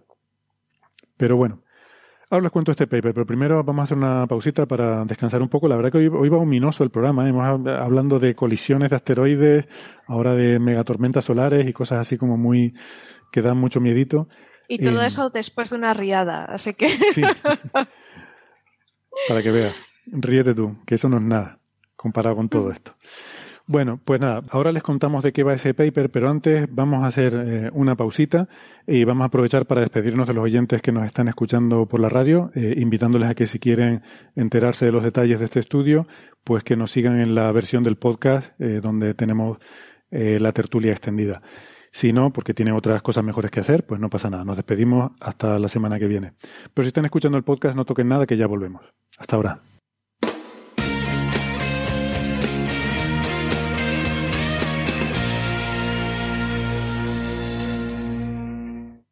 Muy bien, gracias por seguirnos acompañando. Eh, y vamos a hablar ahora de este, este paper nuevo que ha salido, que les decía, sobre estas medidas de paleoactividad solar, que es un tema muy divertido porque, como les decía, combina algo de astrofísica, algo de física de partículas y algo de paleontología, ¿no?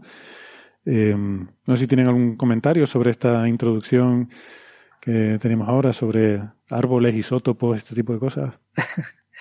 No, bueno, recordar eso, que este tipo de cosas siempre hay que tomarlas con la pizquita de sal correspondiente. No estamos hablando de correlaciones, ¿no? Y, y, y saber si realmente la causa de este incremento en el carbono 14 es debido a, a irradiación solar, a una tormenta solar, o es debido, yo qué sé, pues a una supernova cercana o a otro fenómeno, pues claro. es muy difícil de saber, ¿no? Es decir, que tienes, bueno, la, la, causa más obvia es que es el Sol, ¿no? Porque es el que lo tenemos más cerca, ¿no? Pero nunca se puede descartar otras posibilidades. Mm. Si lo pasa a las supernovas, pues tienes que buscarla también, ¿no? Eh, bueno, ha habido algún caso por ahí, algún evento, ¿no? Recuerdo que, que unos investigadores japoneses eh, llegaron a asociar con una supernova, la de Kepler, no estoy seguro, eh, esta que hubo en, bueno, no me acuerdo esa historia, a ver si, a ver si la repaso y, y, la comento. Pero sí es verdad lo que dice Francis, ¿no? A ti lo que te llega es un bombardeo de rayos cósmicos. Mm Y lo que sí se suele ver claro es la, modulación de la actividad solar porque es suave. No es un evento repentino, sino es una cosa que la vez que va variando y en diferentes partes del mundo, mientras que un evento como una supernova eh, o, algo así que pueda producir un aumento de la radiación suelen ser eventos puntuales, ¿no? Estos eventos de, de supertormentas solares de los que estamos hablando entran en esa categoría, son eventos puntuales, por eso es difícil distinguirlos de una supernova, por ejemplo. O sea, en principio no puedes. Mm, tienes que eh, mirar un poco el contexto y a partir de ahí ver qué explicación es más plausible. Y ahora comentaremos un poco sobre, sobre esto del contexto que, le decía. Eh, bueno, pues este artículo que lo firma, el primer eh, autor se llama Miyake y, es de la Universidad de Nagoya en Japón, pero es un, equipo bastante internacional, de gente de Estados Unidos, de Hungría, de, de Suiza, de Finlandia, em, pues lo que hacen es estudiar em, tres árboles, em, bueno, muertos, pero todavía estudiables, muy antiguos, en diferentes partes del mundo. Ah, porque, claro, una característica de todos estos eventos es que se tienen que ver en todo el mundo. Eh, y, y, aquí, pues, tienen tres especímenes que han sacado uno de California, otro de Suiza y otro de Laponia, en Finlandia. Y em, en el caso del, a ver si lo tengo por aquí, el caso del árbol de California, pues es un eh, Pinus longeva, que no sé latín, pero entiendo que es algo así como un pino longevo, que quiere decir que vive mucho. Eh, y, de hecho lo hacen. Estuve mirando la Wikipedia y hay ejemplares de estos que creo que el récord son 5.000 años. Em, bueno, ellos encuentran el evento que dicen que encuentran es del año 5.410 antes de Cristo. O sea, una cosa de hace 7.000 años. Con lo cual, eh, no estoy seguro si lo dicen aquí, pero vamos, este árbol debe ser un, algún árbol que tienen guardado en algún sitio, ¿no? Eh, un del sitio de, Metusela Walk en las montañas blancas de California, no sé. Vale, e, el espécimen son restos de madera recogidos en 1971 y almacenados en el laboratorio de estudio de anillos de árboles, ¿no? O sea, es como un, un espécimen bien conocido y bien estudiado, debe ser porque es particularmente antiguo, ¿no? Pero debe ser eso, un tronco que encontraron por ahí en 1971 y al estudiarlo, pues habrán visto que aquello tenía 2000 años de, de muerto el bicho, el árbol. Y eso. Luego el de Laponia es un Pinus silvestris, que de nuevo con mis eh, capacidades deductivas debe ser un pino silvestre, pero que este, mm, eh, este es más normal, pero es un, eh, es un ejemplar que es un subfósil, que quiere decir que es algo como que, que no ha llegado a fosilizar, pero está, está ahí como que lo han encontrado enterrado y a lo mejor parcialmente fosilizado, pero que todavía le queda tejido orgánico, y entonces de ahí puedes sacar cosas como pues esto, ¿no? Radiocarbono y este tipo de estudios. Y luego otro en, en Suiza también, ¿no? Un, un tronco de um, Larix dedicua, bueno, yo qué sé, al que le gusten los árboles, pues le interesarán estas cosas. A mí no. La cuestión es que eh, han investigado el, o sea, estos árboles tienen en común que vivieron en el año 5410 antes de Cristo eh, y que tenemos restos de estos árboles y se ha podido analizar su composición isotópica. Entonces, eh, hombre, los resultados, no sé, yo que no trabajo en esto, cuando veo la gráfica veo todo ruido por todas partes, pero sí que es verdad que parece que hay una modulación, que ellos dicen que es la, modulación de la actividad solar, y luego se ve que hay una discontinuidad en el año 5410 en el que hay una subida ¿no? del índice. Eh, Claro, esto a lo que responde es un poco la derivada. Quiero decir, eh, el hecho de que el evento sea puntual no quiere decir que tú solo veas el aumento en un anillo, sino que ya se mantiene ahí, porque lo que quiere decir es que ese evento produjo el radiocarbono y ese radiocarbono se queda en la atmósfera 5.000 años. Entonces, a partir de ese momento, todos los seres vivos que viven en el planeta respiraban un aire más cargado en este isótopo radiactivo del carbono y por tanto se mantiene el nivel alto de radiocarbono que poco a poco va decayendo, pues según, según va decayendo a lo largo del tiempo, ¿no? Y esta gráfica la comparan, aquí aparece en la figura 2, comparada con la de los otros eventos y así más estudiados, que son el del 774, el 993 y el 660 antes de Cristo y ven que el comportamiento es el mismo. O sea, hay una discontinuidad y luego un, un, eh, un plató, un, una meseta de concentración de carbono 14, eh, que este es el más bajo de los cuatro, hay que decirlo, ¿no? O sea, sería de estos, si este realmente se confirmara como el cuarto evento solar eh, de, de, gran magnitud, pues sería el más débil de los cuatro. El más fuerte sería el del año 774. Sí, Héctor, aquí está la duda, ¿no? Cuando ves esta figura, claro, realmente se comporta igual este evento de 5.410 que los demás porque es, mucho más bajo, eh, los otros están como más planos, no sé. Eh, mm.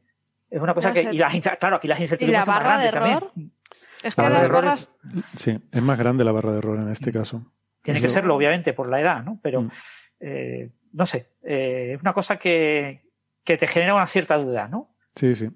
De hecho, probablemente hayan puesto esas figuras de los otros eh, para agradar a la vista, para que la vista te lleve a pensar que son parecidos, como tú has dicho. Para convencerte, cuando, ¿no? Si las Mira, sacas se por separado, Sí. si, las pasa, si las pones por separado, lo mismo no lo ves tan claro de que son parecidos. Exacto, sí, sí. Hmm.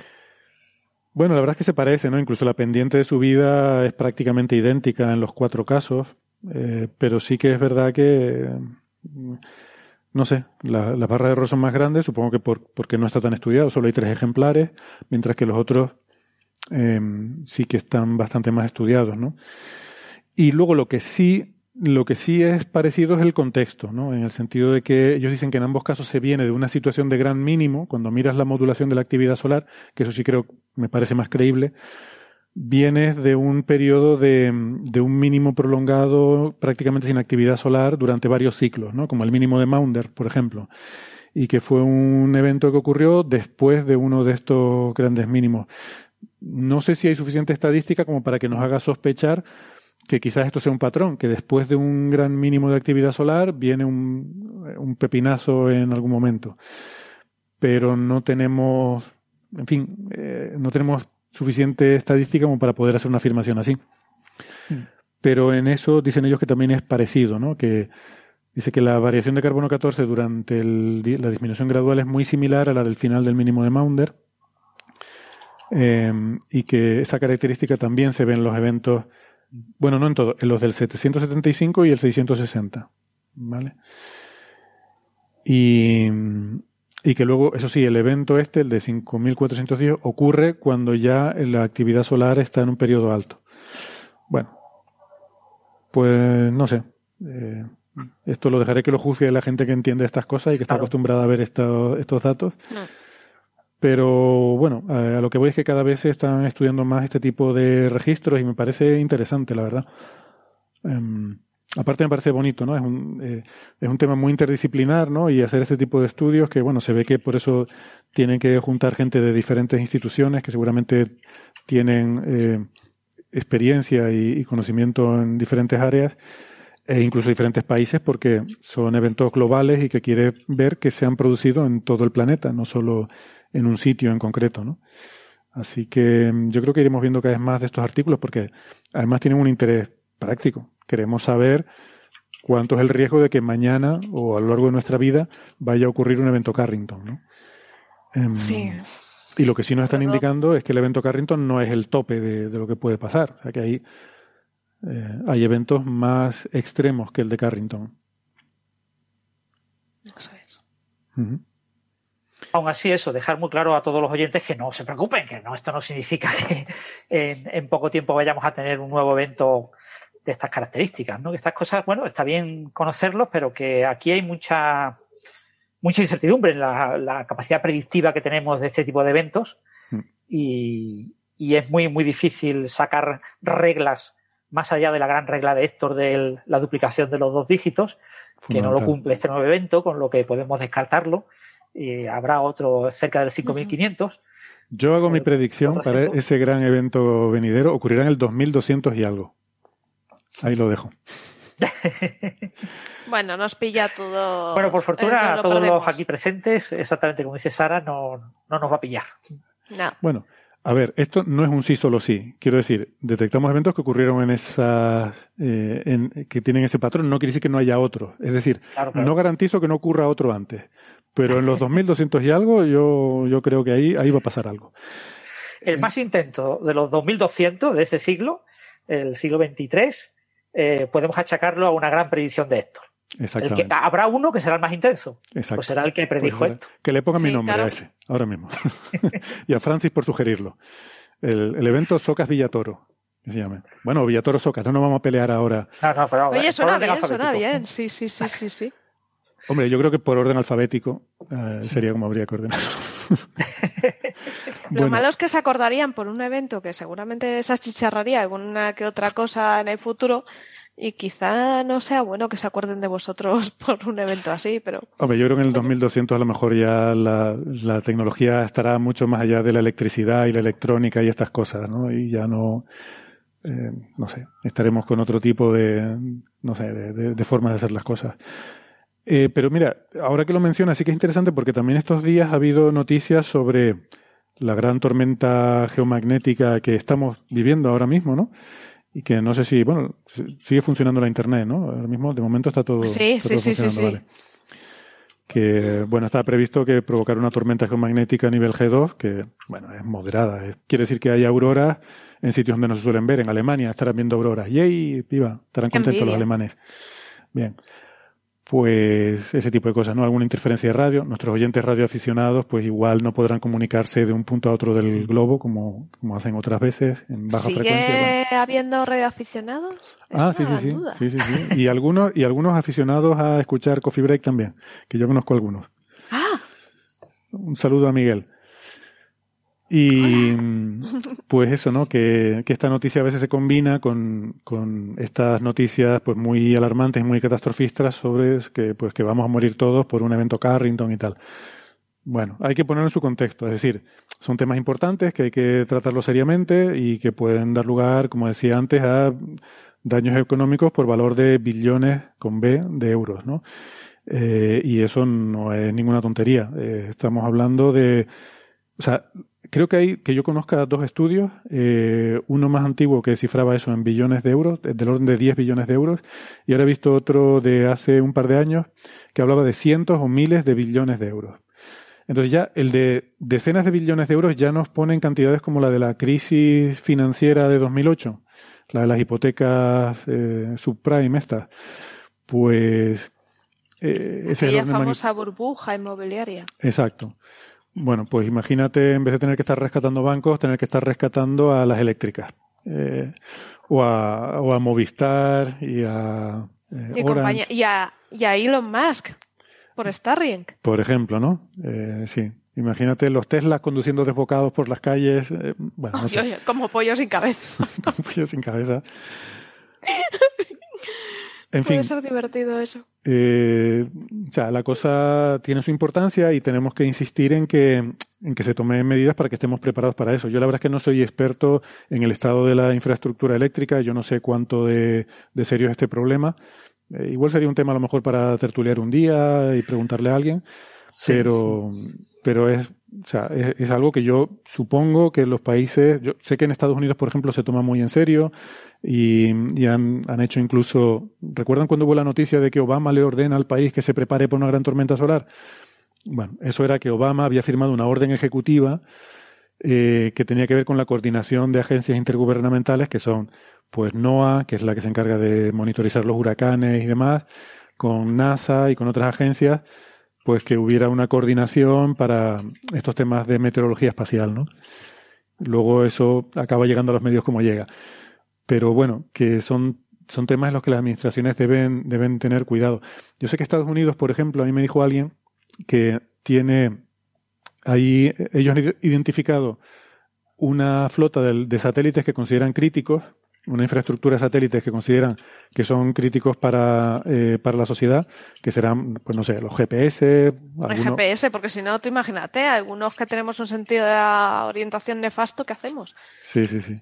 Bueno, la GPS se usa, el GPS se usa para muchísimas cosas, ¿eh? no es solo para el navegador. No somos conscientes de hasta qué punto dependemos verdad, de los ¿eh? GPS. Eh, cosas que no nos damos cuenta habitualmente. A mí me decía alguien que mm, por ejemplo, las transacciones eh, bursátiles, donde es súper importante tener un eh, puesto el sello de el, exactamente a qué hora pero con precisión de fracción de segundo, tú has comprado o vendido una acción, porque puede haber millones de dólares de ganancias o de pérdidas si las compraste en este momento un segundo más tarde, ¿no? Porque con muchas de estas cosas además... Eh, fluctúan mucho. Fluctúan mucho y, es, muy importante. Bueno, pues eh, el sello que se les pone mm, al final viene de GPS.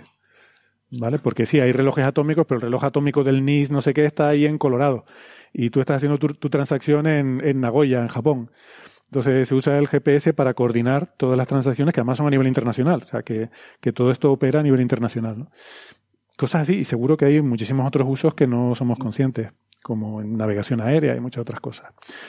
Eh, bueno, pues lo que iba, eh, tienen una, una, red de satélites que se consideran críticos, que el satélite existe por triplicado. O sea, está el, que está volando en el espacio, luego hay otra réplica idéntica que está ensamblada, metida en una cofia, lista para ponerla en un cohete y lanzarla.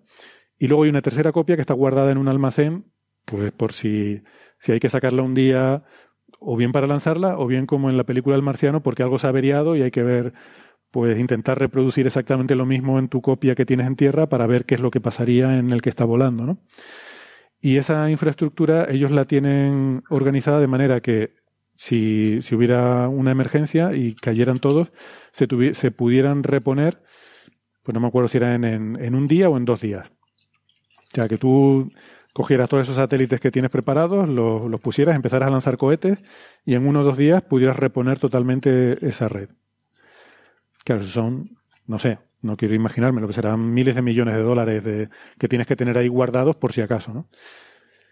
Entonces, hay algunas de esas previsiones que sé que se están haciendo. Además, Estados Unidos es muy vulnerable a este tipo de eventos porque tiene una infraestructura eléctrica que, tiene tendidos muy largos, porque hay muchas zonas con muy poquita densidad de población y tienes que meter kilómetros y kilómetros de tendido eléctrico, que al final eso actúa como una antena que recoge las, eh, las vibraciones del campo magnético y las convierte en corrientes inducidas.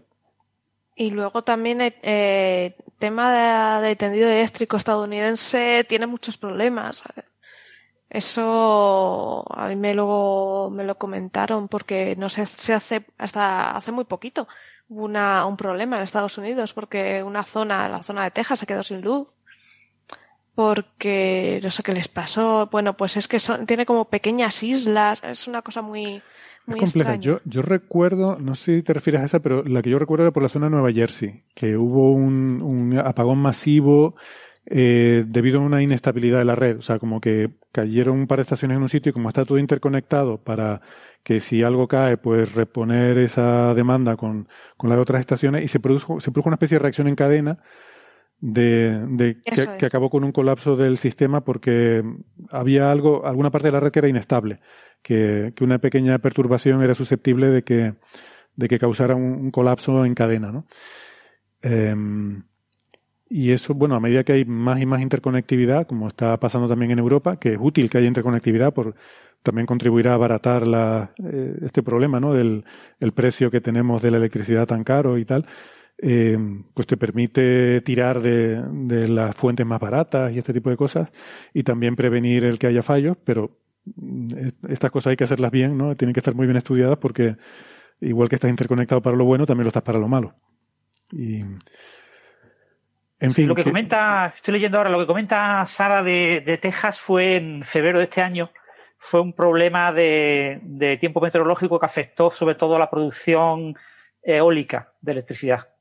Y entonces se paralizaron una serie de, se tuvieron que parar una serie de, de parques eólicos y hubo pues varias ciudades que estuvieron durante varios días sin luz.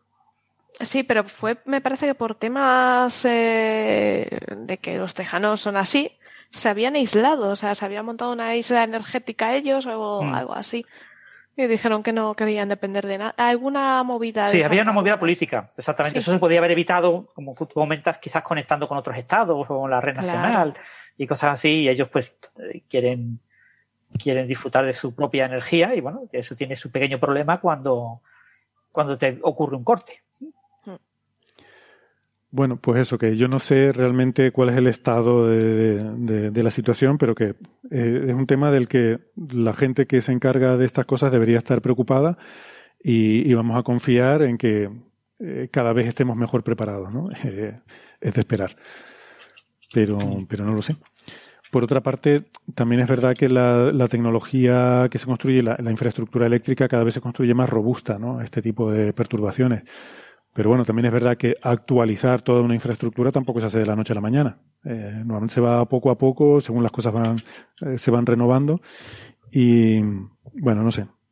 No sé en qué situación estamos, pero que, mm, que, no creo que haya que verlo como algo apocalíptico y desde luego cuando se transmiten estas informaciones a veces a lo mejor a la gente le puede quedar la idea de que, va a venir una lengua de fuego que va a, a, abrasar la Tierra y carbonizar el planeta y no se trata de eso. Se trata de averías, ¿vale? Lo que estamos hablando es de que se pueden averiar muchas cosas. Y sobre todo, bueno, hemos estado hablando de la infraestructura eléctrica porque los apagones son probablemente el efecto más pernicioso que podrían tener. Pero vamos, el caso es que de los años 80 que hubo aquellos en Canadá desencadenados por una tormenta solar, pues hasta la fecha no, no hemos tenido nada así tampoco muy serio. Pero, pero bueno, toquemos madera. Sí. Se supone eso, que Europa tiene un sistema de alerta y que en principio las, los productores, las empresas productoras de, de, electricidad y de distribución de electricidad lo tienen en cuenta y usan ese sistema de alerta para tomar medidas.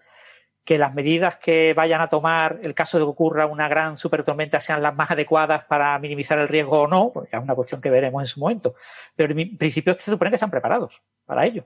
Mm se, presume ¿no? de que la, la red de distribución de electricidad europea en general es de las más inteligentes del mundo. Muy bien, pues bueno, confiemos en que sea así. Pero insisto, hay que tener eh, previsión con otras cosas como satélites, por ejemplo, ¿no? Y, y no sé, cosas que puedan pasar, o sea, posibles Mm, posibles alteraciones.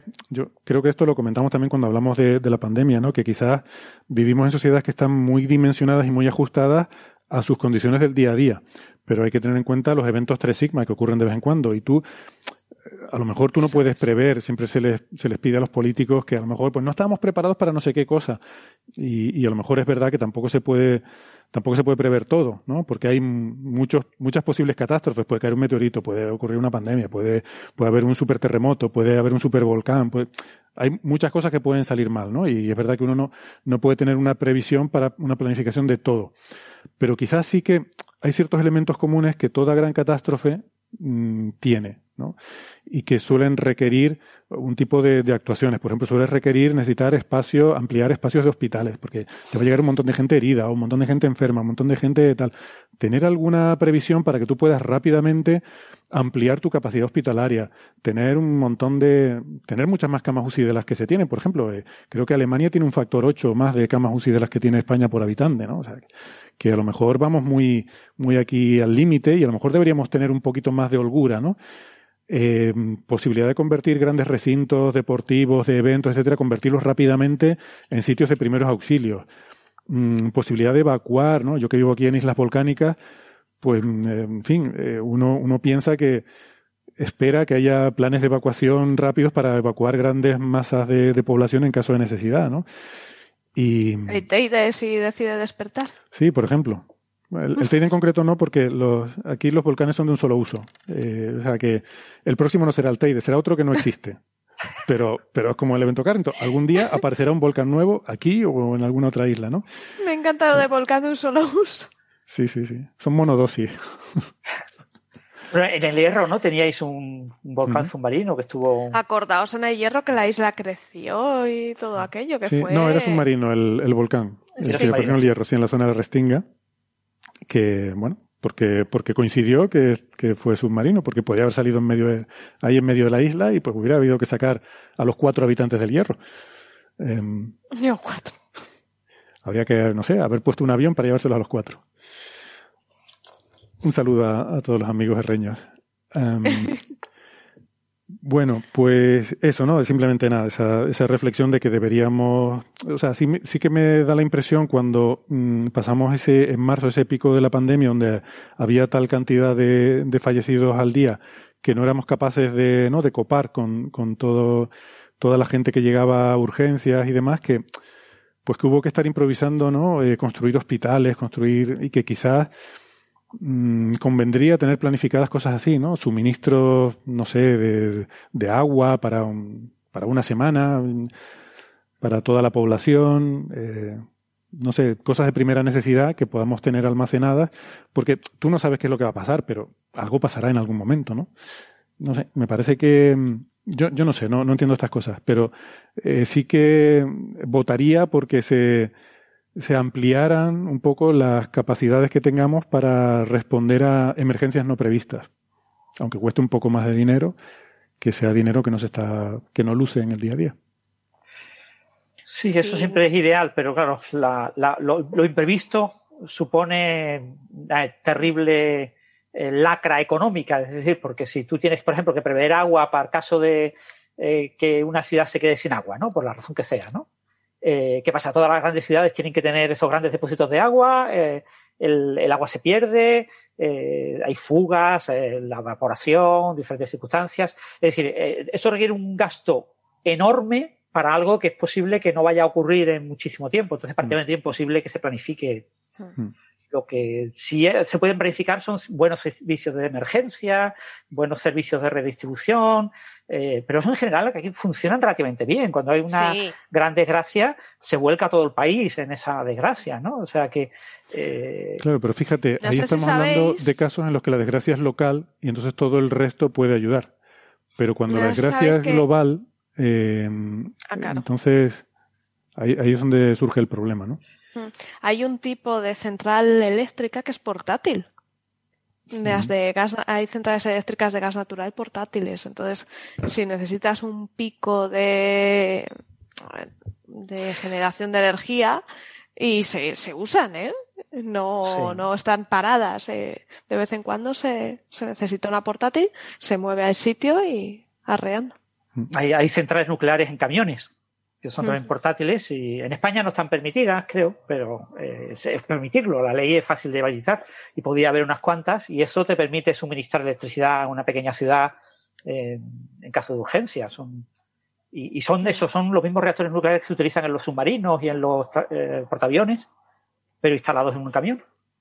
Y, y es la, la, fuente más barata en cuanto a combustible, porque el combustible es súper barato y, y, te da una solución de emergencia. Eso sí, después todos los periódicos irán contra ti diciendo que les estás contaminando con radioactividad, pero. Pero, pero insisto, o sea, es, es una solución para una catástrofe que pasa en un sitio. Sí. Eh, mm. Que yo creo que esas las tenemos más controladas, ¿no? Pero las catástrofes que son globales, en las cuales todo el mundo necesita recursos, pues eh, no sé si podemos atenderlas. Estoy pensando, pues eso es lo que estamos hablando, ¿no? Que si un, una caída de un meteorito y, y, provoca un, yo qué sé, un cambio climático brutal repentino, eh, un, no sé, un supervolcán, o sea, algo que afecte a grandes extensiones, un superterremoto, pues bueno, en fin, hoy estamos de verdad optimistas. Hoy ¿eh? Con ganas de... muy cenizos, pero muy, muy cenizos. Bueno, cambiemos de tema. Vamos a cambiar un de tema, tema más divertido. Vamos a hablar de agujeros negros, Francis, por ejemplo. Venga, por ejemplo. pues sí, el, se ha publicado un nuevo artículo sobre esferas de Dyson, ¿no? El, el, el, todos nuestros oyentes saben lo que es una esfera de Dyson. Básicamente, la idea, la idea eh, es que eh, lograr energía, producir energía para una civilización muy, muy avanzada, pues es extremadamente difícil, ¿no? Entonces, la, la energía que recibe la Tierra básicamente es del Sol, la radiación solar. Y, claro, tenemos una enorme pérdida porque hay un equilibrio de radiación que llega a la Tierra y escapa de la Tierra. Y de ese equilibrio, de ese pequeño resto del equilibrio, es el que sobrevivimos todos. ¿no? Todo, toda la biosfera terrestre vive de una pequeñísima cantidad de energía. Pero ¿qué pasa cuando nuestra civilización, que es un monstruo devorador de energía y requiere cada vez órdenes de magnitud y órdenes de magnitud más y más de energía, pues eh, acabe necesitando pues prácticamente toda la energía del Sol? Entonces la única opción pues será eh, eh, alrededor del Sol montar algo parecido a una esfera de Dyson, ¿no? Una, una, un sistema productor de energía a escala masiva, ¿no? Ya hace poco ha sido noticia el tema de, de una posible plataforma solar en el espacio, ¿no? La idea esta de mega, mega lo contaba Daniel Marín. Eh, la de China, ¿no? sí, la de China, pues ha recuperado esa, esa idea de, montar pues estaciones solares, paneles solares del orden de varios kilómetros cuadrados eh, y por un sistema láser, básicamente de microondas, eh, reenviar la energía eléctrica producida en esos paneles a la superficie terrestre. Eh, obviamente esto es la clásica utopía que parece completamente irrealizable porque requiere llevar al espacio, pero cientos y miles de toneladas y eso vale una cantidad enorme de dinero. Pero bueno, eh, se supone que quiere haber un proyecto piloto chino que lo monte. Pues algo parecido se podría hacer a escala aún más grande en el momento en que lo necesitemos, eh, montar pues una esfera de Dyson alrededor del Sol. Pero claro, uno dice, pero claro, eso para una civilización eh, que se mueva pues entre dos estrellitas cercanas, que tengamos naves que vayan de una estrella a otra, una, la, Star Wars, ¿no? Una guerra de estrellas, ¿no? Pero claro, cuando hablamos de una civilización aún más poderosa, eh, pues eh, eh, estamos hablando de una civilización que mm, recorra regiones importantes de nuestra galaxia, pues ya una estrella se nos queda pequeña. ¿vale? No, tenemos que ir más allá. Entonces se plantea un artículo que se ha publicado en, en MNRAS, exactamente, en, en Molly Notices de Royal Astronomical Society, eh, el 1 de julio de 2021, eh, nos plantea la posibilidad de ¿y qué otras posibilidades tendríamos? O sea, ¿hasta dónde podríamos llegar? ¿no? ¿Cuál sería la fuente ideal para poner una esfera de Dyson? Porque si le ponemos una esfera de Dyson a una estrella, pues parece poquito para una civilización a escala galáctica. Y entonces lo que plantean es que la comparan varias fuentes, y plantean que la fuente aparentemente más prometedora es el disco de acreción de un agujero negro. ¿Mm? Puede ser un agujero negro mm, supermasivo, un agujero negro eh, de masa intermedia o un agujero negro de masa estelar. ¿no? Ese eh, disco de acreción produce una enorme cantidad de, radiación que se podría aprovechar. Y plantean esa posibilidad. Entonces, eh, que podría ser una cosa útil para una civilización a escala galáctica, por ejemplo, si tienen un agujero negro supermasivo suficientemente activo en su galaxia, de poner una especie de esfera de Dyson alrededor de ese agujero. ¿no? Y bueno, esto como pasa con las esferas de Dyson, es más novela de ciencia ficción que ciencia, pero bueno, se ha publicado, sorprendentemente, se ha publicado este análisis en, una gran revista ¿no? de, astronomía.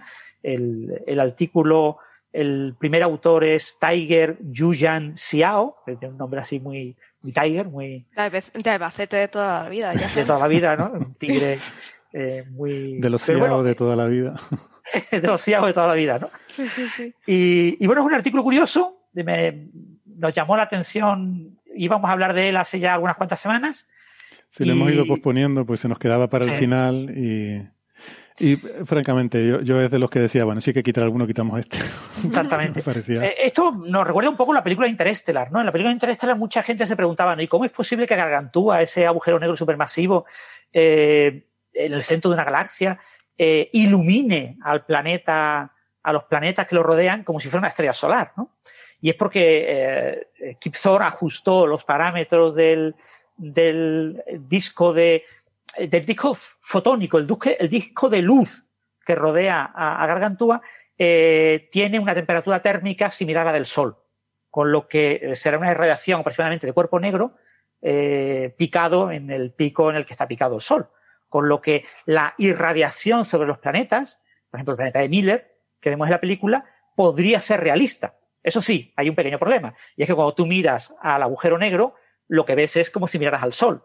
Y si tú miras al Sol a una distancia como 10 veces más pequeña que la distancia a Mercurio, probablemente pues te, te afecte la vista. Obviamente los paneles de cristal de la nave, la Endurance, están preparados para soportar esa radiación y permitir a los astronautas dentro de la nave de mirar al agujero negro y verlo tan bonito, ¿no? Uy, qué bonito es es la mejor recreación de un agujero negro. Pero en principio irradiaría igual que una estrella, ¿no? Y eso en general es incluso más exagerado. Es decir, los discos de acreción de materia eh, tienen un pico, obviamente, de, de, radiación que puede estar en infrarrojo, puede estar en rayos X, pues depende de las características del disco.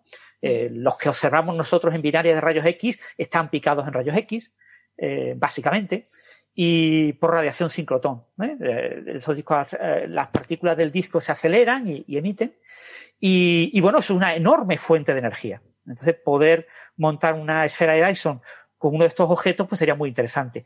Hay que recordar que un, agujero negro de la masa de nuestro Sol tiene un tamaño muy pequeño. Estamos hablando de, pocos kilómetros. Entonces, montar una esfera de Dyson alrededor de un objeto de pocos kilómetros, bueno, el, disco de acreción tendría cientos o miles de kilómetros, pero bueno, siempre va a ser un objeto muchísimo más pequeño que una estrella, eh, puede ser más factible, ¿no?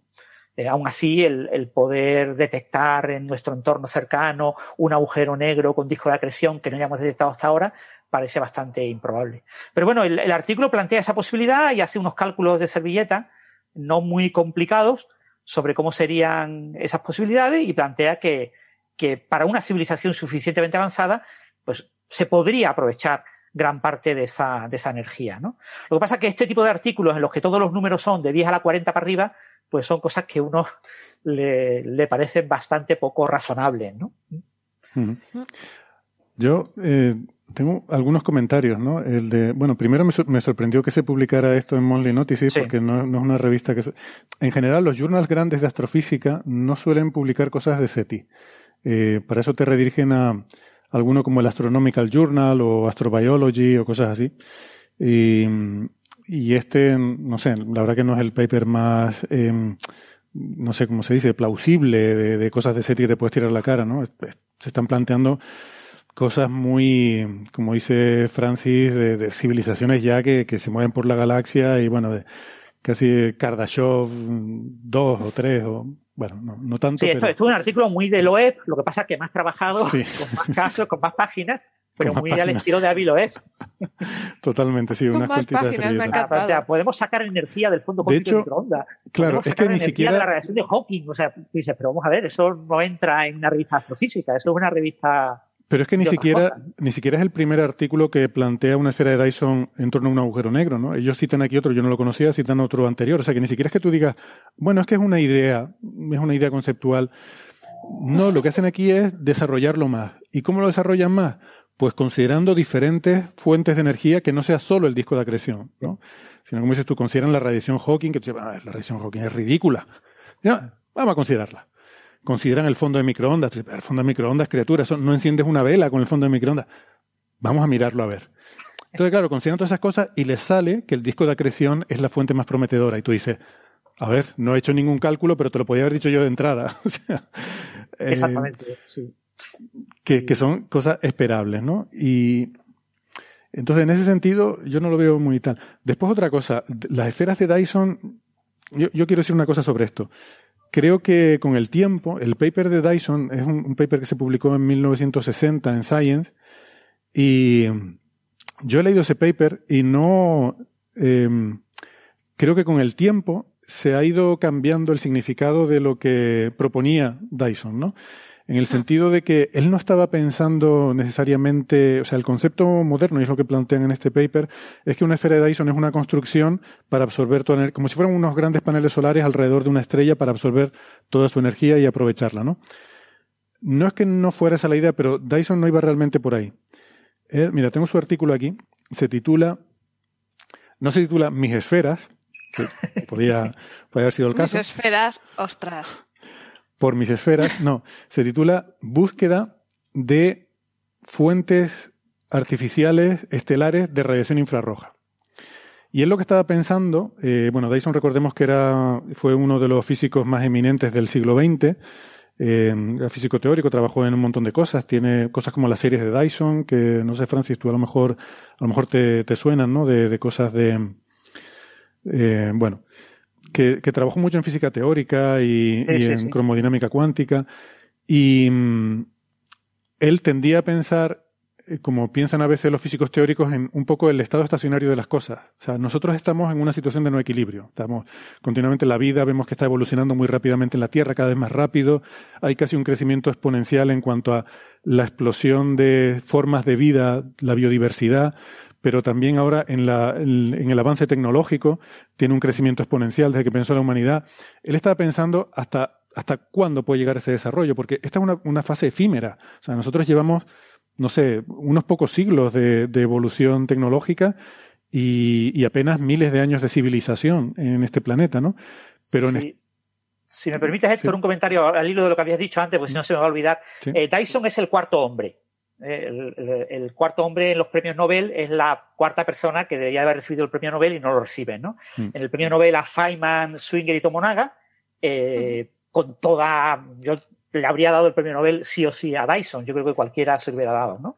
Las contribuciones de Dyson son tan importantes como las de los otros tres.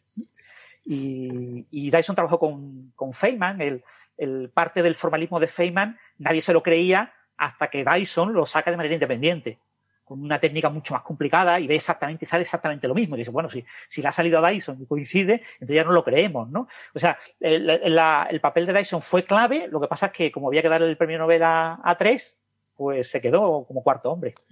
Sí, Dyson decía que él no era un, no, no, era un perfil adecuado que encajara con los premios Nobel porque él no tenía el attention span, el, ¿cómo se llama esto? El, la, la capacidad de atención como para tirarse 20 años trabajando en lo mismo, que él necesitaba cambiar de problema y hacer diferentes cosas, ¿no? Pero eso le pasó a Feynman y a otros, quiero decirte que la, la, contribución que hizo Feynman es de un año y medio, ¿vale? O sea, lo que le dan el premio Nobel. Eh, eh, el resto del tiempo, pues ya eso era una cosa como más obviamente siempre vivió de eso porque daba clase de eso en eh, bueno, Feynman daba clase de lo que daba la gana, ¿no?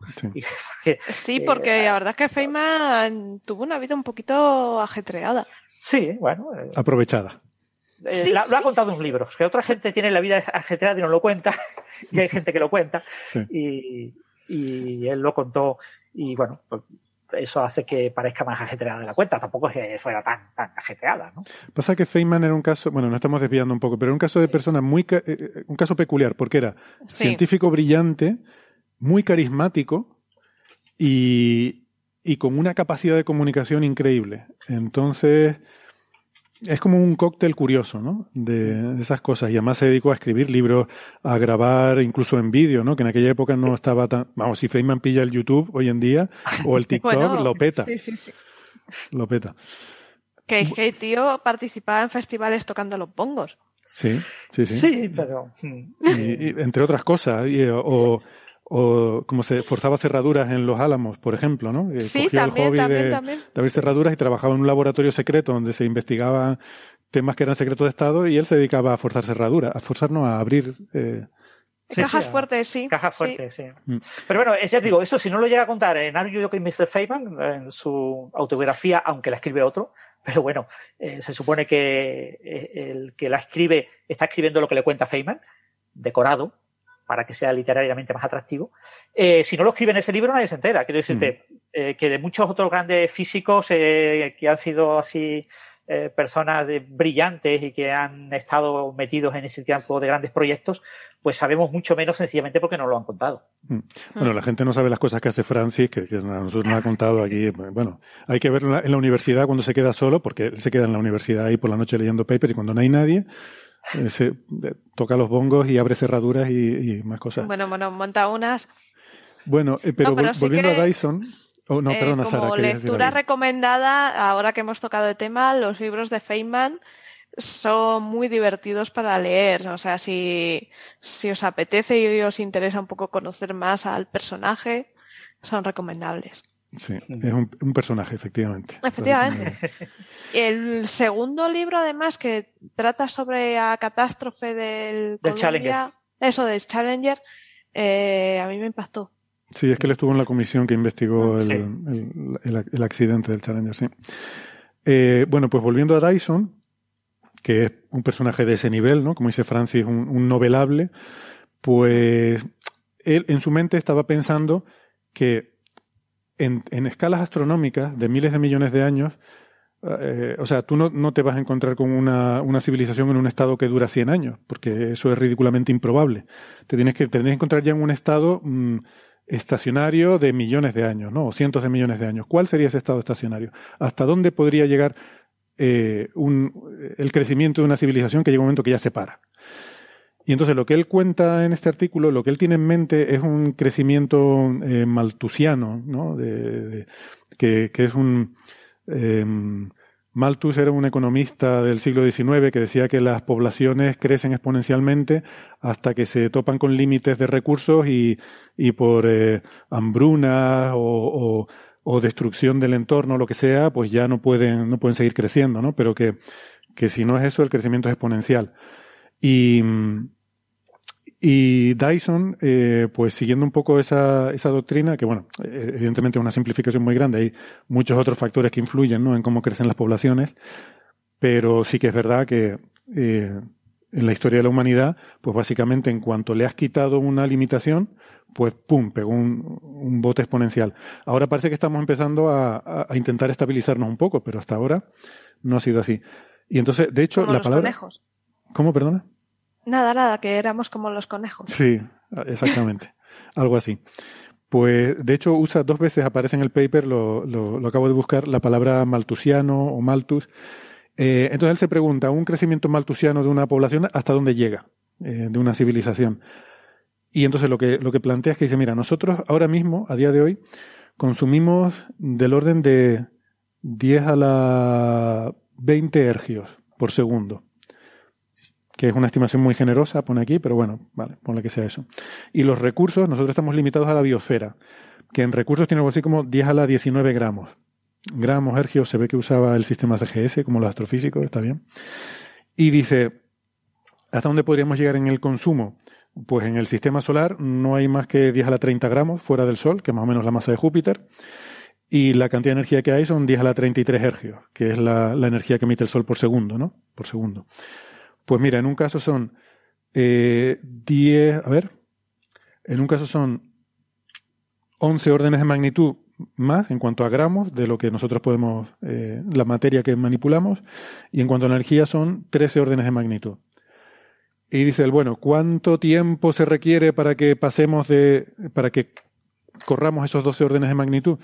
Pues le sale que a un crecimiento sostenido de un 1% al año, que es más o menos lo que lo que eh, se medía en su época, pues en 3.000 años.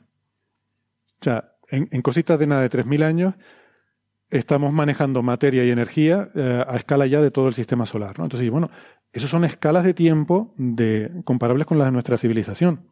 Sí.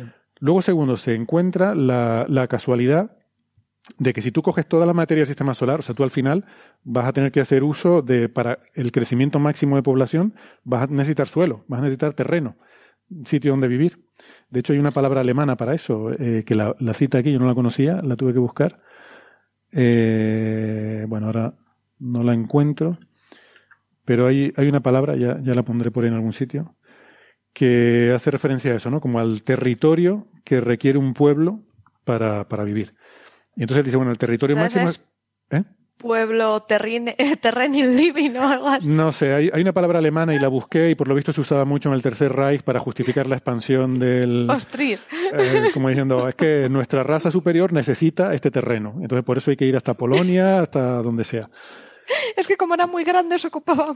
Claro, entonces él dice, bueno, empiezas por Polonia, por Rusia, por Francia, ¿hasta dónde llegas? Y, y la, la conclusión a la que llegó es que el territorio máximo es coger toda la materia que está fuera del Sol y extenderla como si fuera una alfombra. Y si haces eso, mm, la superficie que tienes con un grosor de unos metros, que sería a lo mejor lo razonable para, para tal, pues te saldría el equivalente a una esfera que estaría mmm, a, del orden de la órbita de la Tierra, poco más de la órbita de la Tierra. Y dice, caramba, esto es una coincidencia.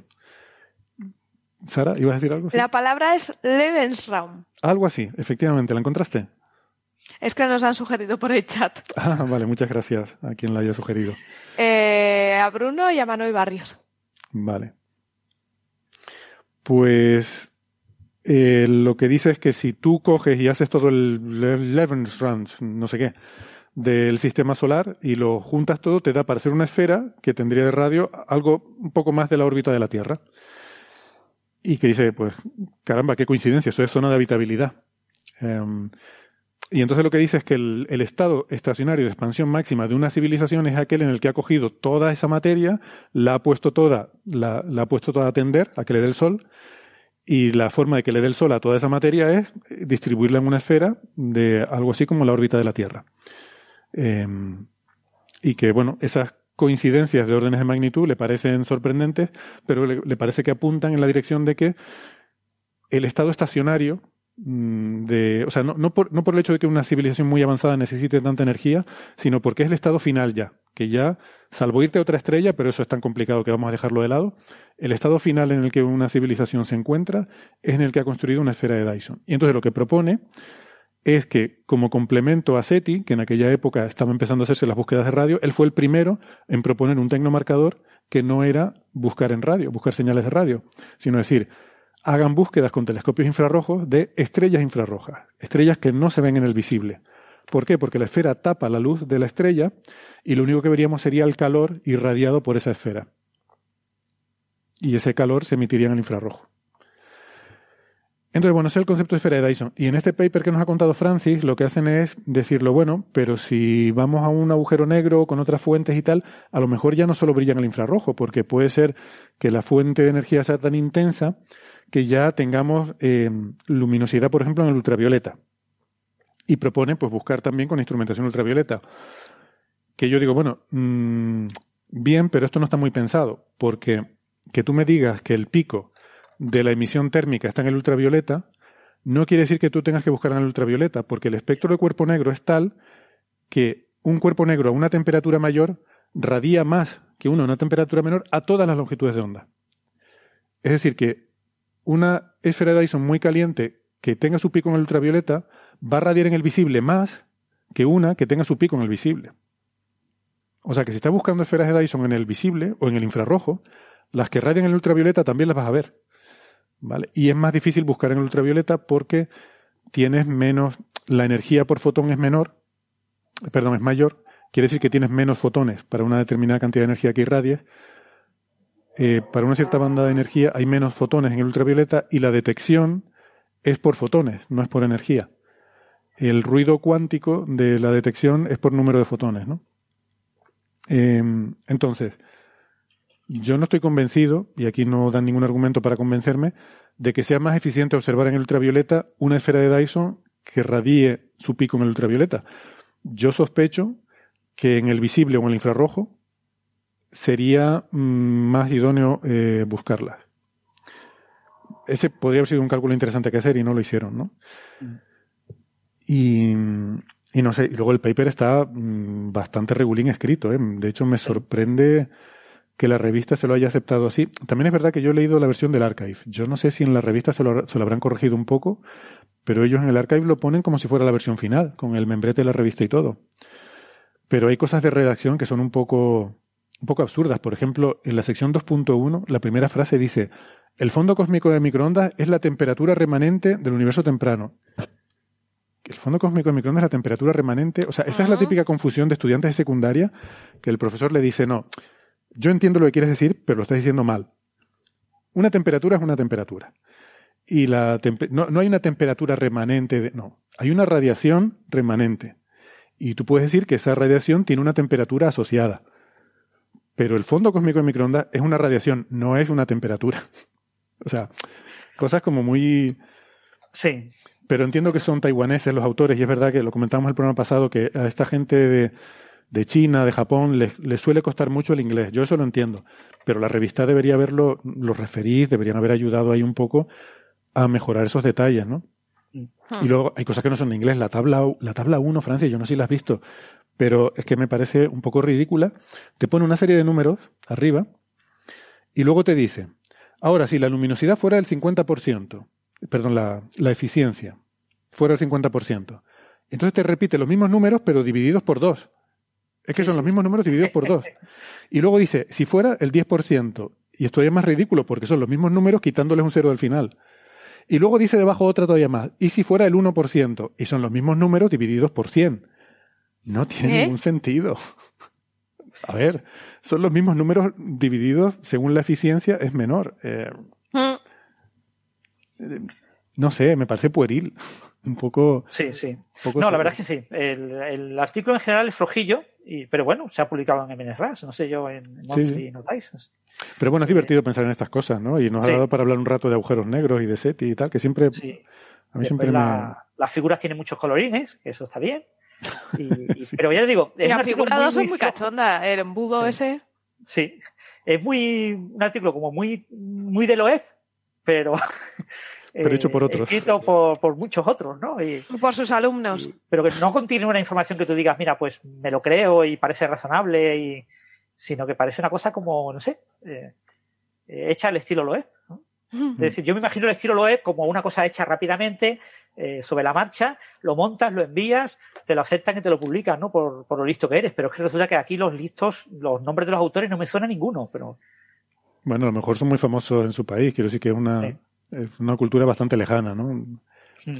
No sabemos. Eh, mira, igual voy a mirar a ver por lo menos el currículum de esta gente, a ver.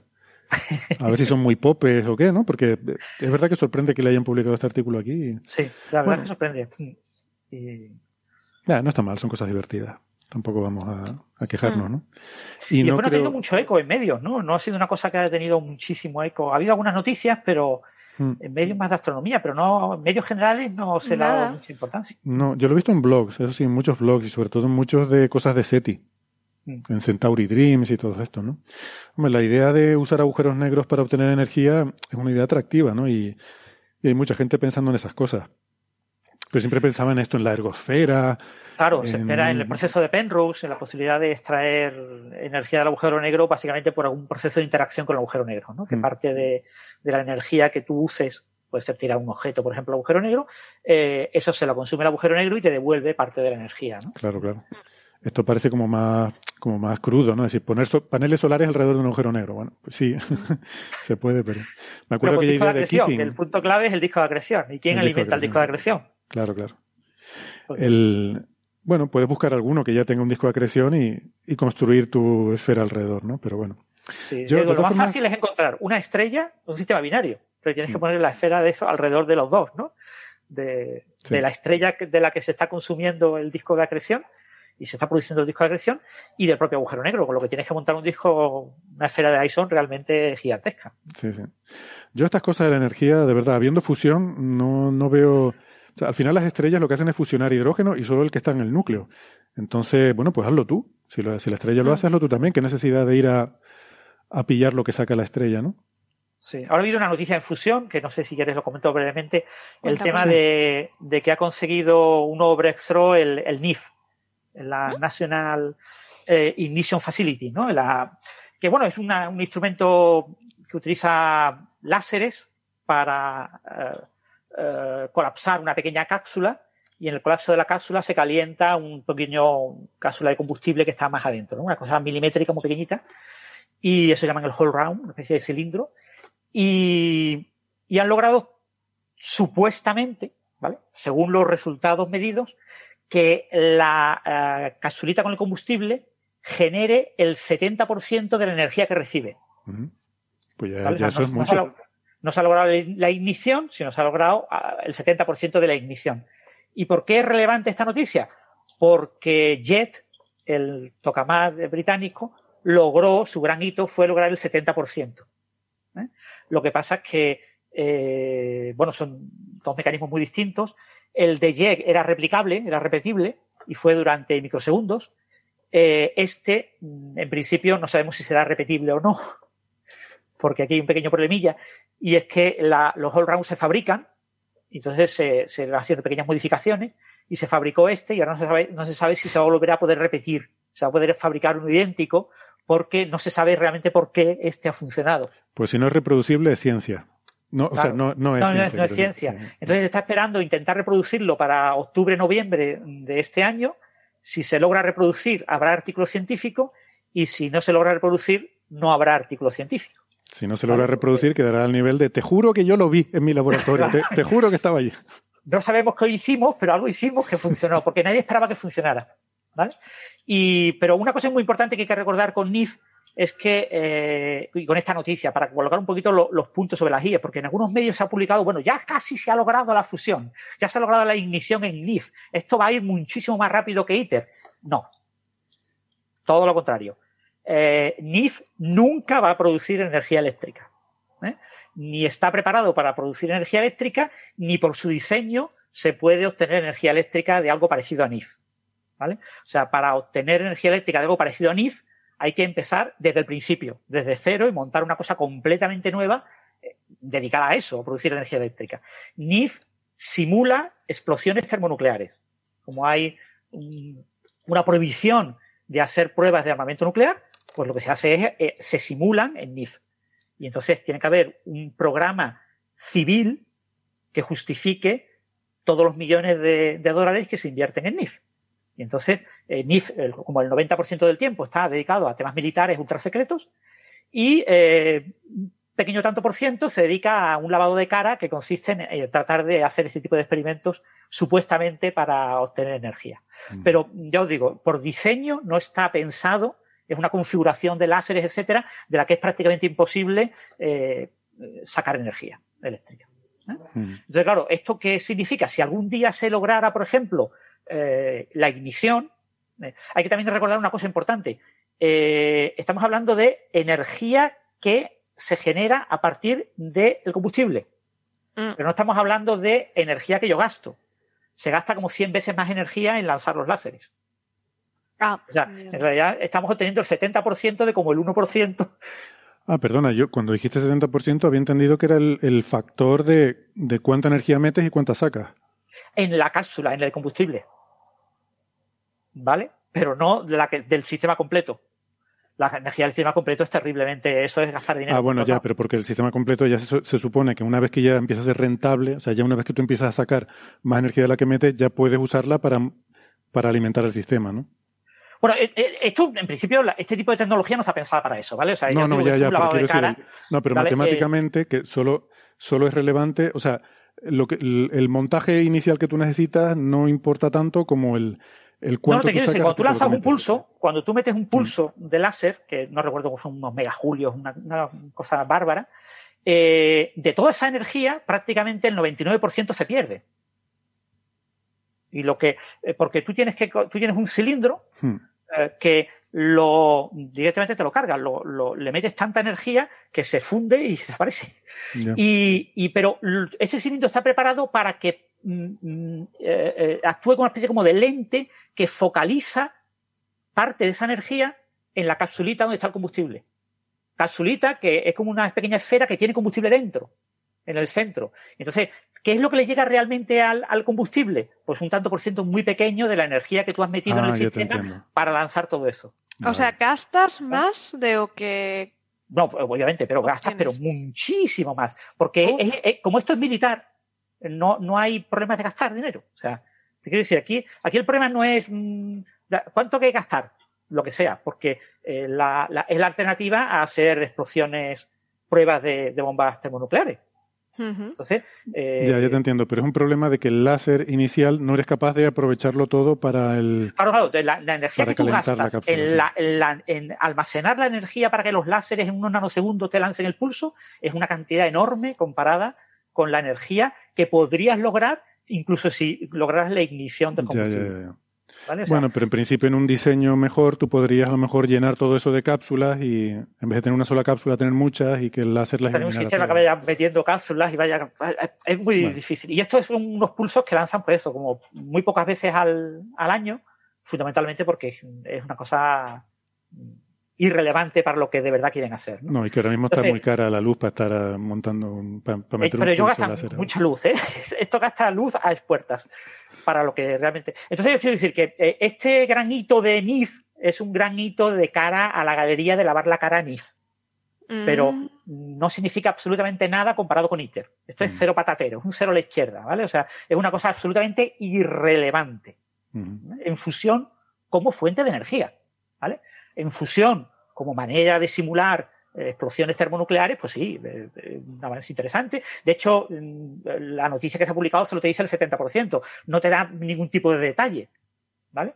Ya veremos si algún día se publica un artículo. Gran parte de los detalles de la instalación son secretos. Entonces estamos hablando de una cosa, una instalación militar que, pero que, que, a mí lo que me quería, lo que yo quería comentar aquí es eso, es contextualizar que el hito de NIF no es nada es irrelevante y que la línea prometedora ahora mismo es la línea de los tokamás tipo ITER, ¿no? Todas las iniciativas de fusión eh, barata y regalada, que con unos cientos de millones de dólares te montan un reactor de fusión y te prometen que en cinco años van a tener producción positiva de energía, todo eso es eh, utopía. Sí, hay, hay, experimentos de otras cosas que se están haciendo por ahí, de investigación, pero sí que como, como proyecto comercial es la línea que va por ITER, luego demo. Y la línea por ITER, exactamente, eh, demo y proto. Y proto. Realmente, esa, lo que esa es la línea, esa es el, la hoja de ruta de la fusión comercial para tener en casa. ¿no? Ahora mismo, siempre y cuando mm, los gobiernos no tengan un problema que les obligue a invertir en esto en serio, porque ahora mismo se invierte en broma. Y bueno, 20.000 pues, millones de euros para resolver el mayor problema de la humanidad en el siglo XXI es una cosa ridícula. ¿vale? estamos hablando de lo que vale un par de portaaviones o, un portaavión grande, puede valer eso. Y, y, y lo están poniendo no sé cuántos países, la Unión Europea, China, Japón, Estados Unidos. Eh, eh, y, ITER tiene uno de los hitos, además del hito científico, hay un hito social también en ITER. Es el primer proyecto que involucra a la mayor parte de la humanidad. Ahora que está China, está la India, está tal, la mayor parte de la especie humana está representada en ese, participa en ese proyecto. Ah, y creo que es también algo importante de resaltar cómo la ciencia es de las pocas cosas, cuando hablamos de invertir en ciencia, que es capaz de juntar a la gente. O sea, incluso China, Estados Unidos, Rusia, la India y tal, son capaces de juntarse para hacer un ITER. ¿no? y es un espacio de colaboración. Y en ese sentido, em, abre puertas que quizás luego la sociedad algún día pueda beneficiarse. Pues, oye, ¿y esa gente cómo era capaz de trabajar juntos? Vamos a ver.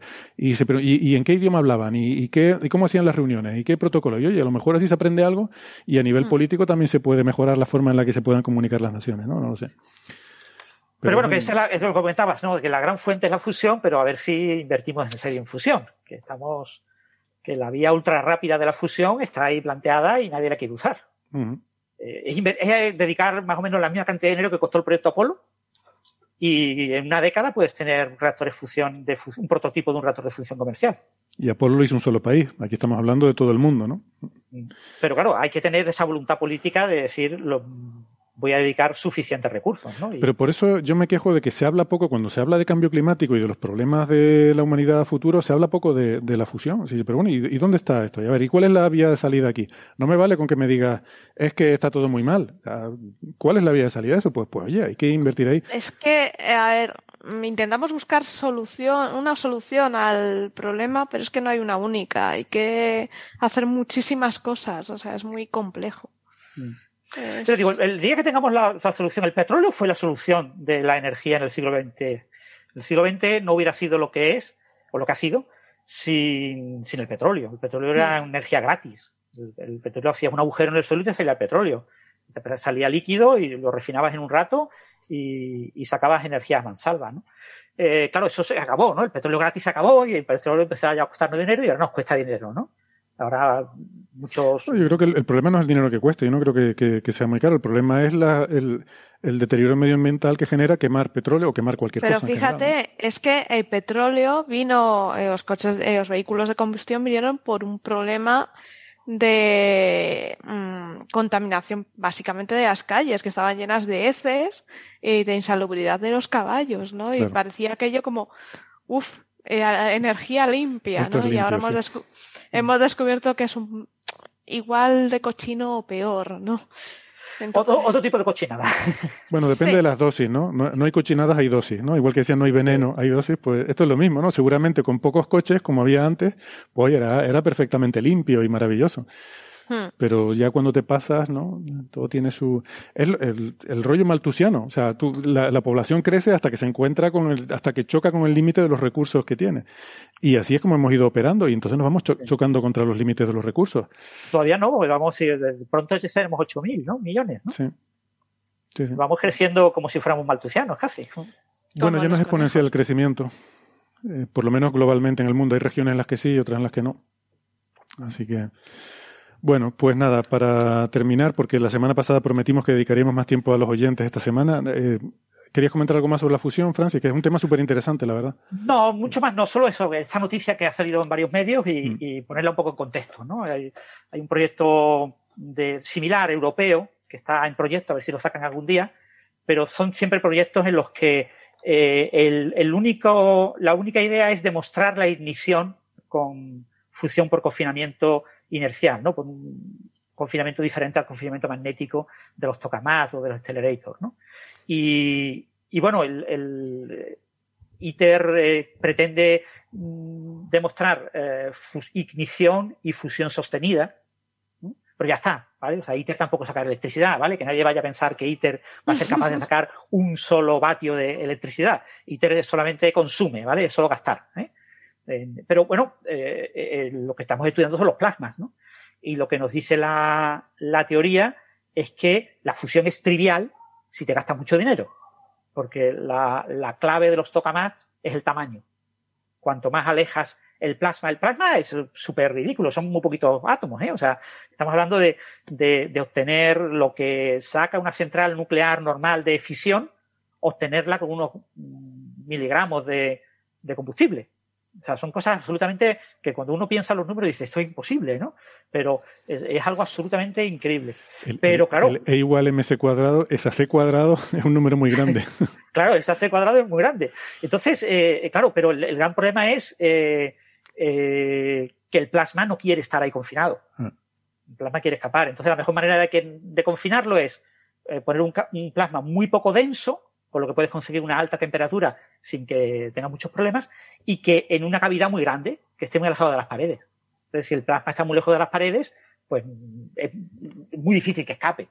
Si le pones las paredes pequeñas, pues es fácil que encuentre un lugar por el cual escaparse, ¿no? Mm. Y, y, ese es el gran problema del, de la fusión, que no nos queremos gastar dinero en reactores grandes. Mm. Aquí no estamos como en el tema de, del Saturno, 5 para ir a la Luna. Lo grande que sea necesario, porque vamos a ir a la Luna en 10 años. Pongámoslo lo más grande. Sino ahora estamos en una cuestión de un poquito más grande, ¿eh? que nos cueste poquito dinero, dos mil o tres mil millones de dólares. Sí, al final va a costar veintipico mil millones, pero eh, que es un factor de 10 para lo que se suponía que iba a costar. Pero es que, claro, es que es una cosa súper, un poquito más grande. Mm. Que no es, no es nada, no es realmente lo que sabemos que necesitamos. Sí.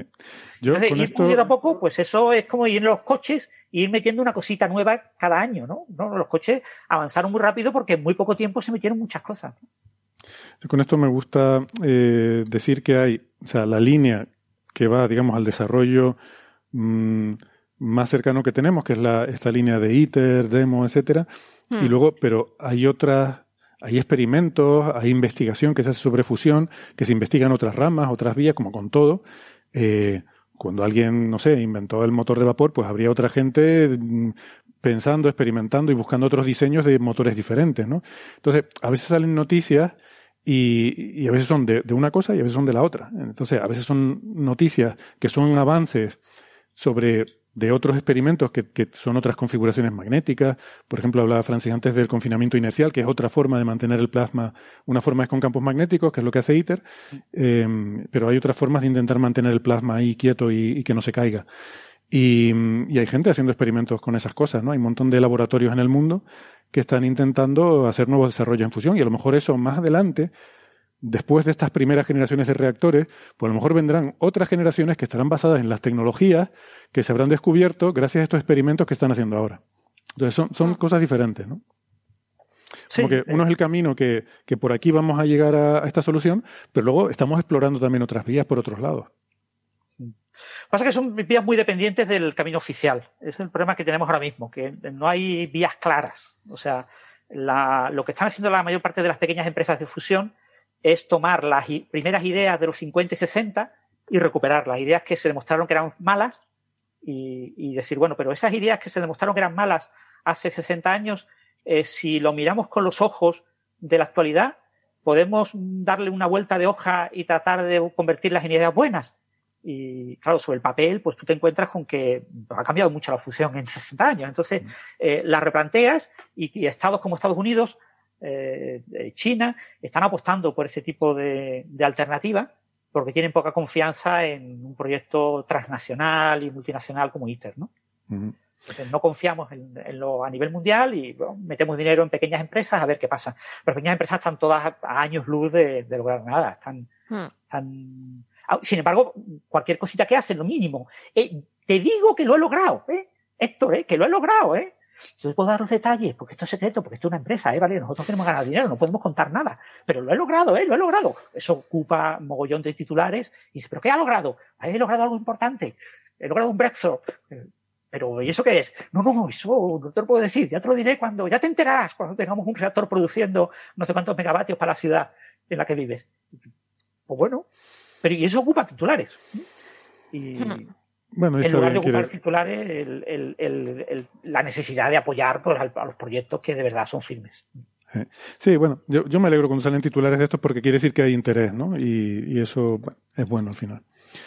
Vamos con las preguntas de los oyentes. Antes una cosita que quería comentar, cuando estábamos hablando del agujero negro y que, y que había, no sé, ideas por ahí un poco locas pero divertidas de formas de sacar energía, como de la ergosfera y tal, también me acordé de, aquí hablamos de ese paper de David Keeping que proponía una forma de propulsión sin, eh, sin combustible usando un Lanzando un agujero negro. fotón. La de un fotón, sí, que tú lanzas un fotón por detrás ah, de una longitud de onda, el fotón va al agujero negro, da la vuelta, vuelve, pero vuelve con más energía, ¿no? Vuelve desplazado al azul, te llega otra vez, entonces tú lo recoges, te beneficias del intercambio de momento y tiene un fotón con más energía, ¿no? Entonces, no es un móvil perpetuo porque la energía la estás sacando del giro del agujero negro, pero es como una maniobra de asistencia gravitacional, solo que usando fotones para, para apoyarte, ¿no? Y bueno, en teoría sobre el papel eh, funciona, ¿no? Es cierto que puedes hacer eso, puedes coger un fotón y darle energía a base de hacerle dar la vuelta por un agujero negro y lo calculas con la trayectoria correcta, puede ir al agujero negro, volver y, y tú lo, lo absorbes en la vuelta, ¿no? Em, son- Además, eh, venía la hipótesis de que con un agujero negro guay, pero ya si tenías dos, era como aquello la leche. era lo óptimo, sí. sí, sí. Sí, y de hecho, era- necesitabas otro en el punto de llegada para frenarte. Claro. Porque claro, una cosa es acelerar y otra cosa es frenar. y, y en, la, en la figurita, me acuerdo que el- la figura con la que lo, lo ilustraba, con milenario. eso es, la nave era maravilloso. Es que ese paper era muy simpático, me encantó. Sí, sí. Eh, bueno, venga.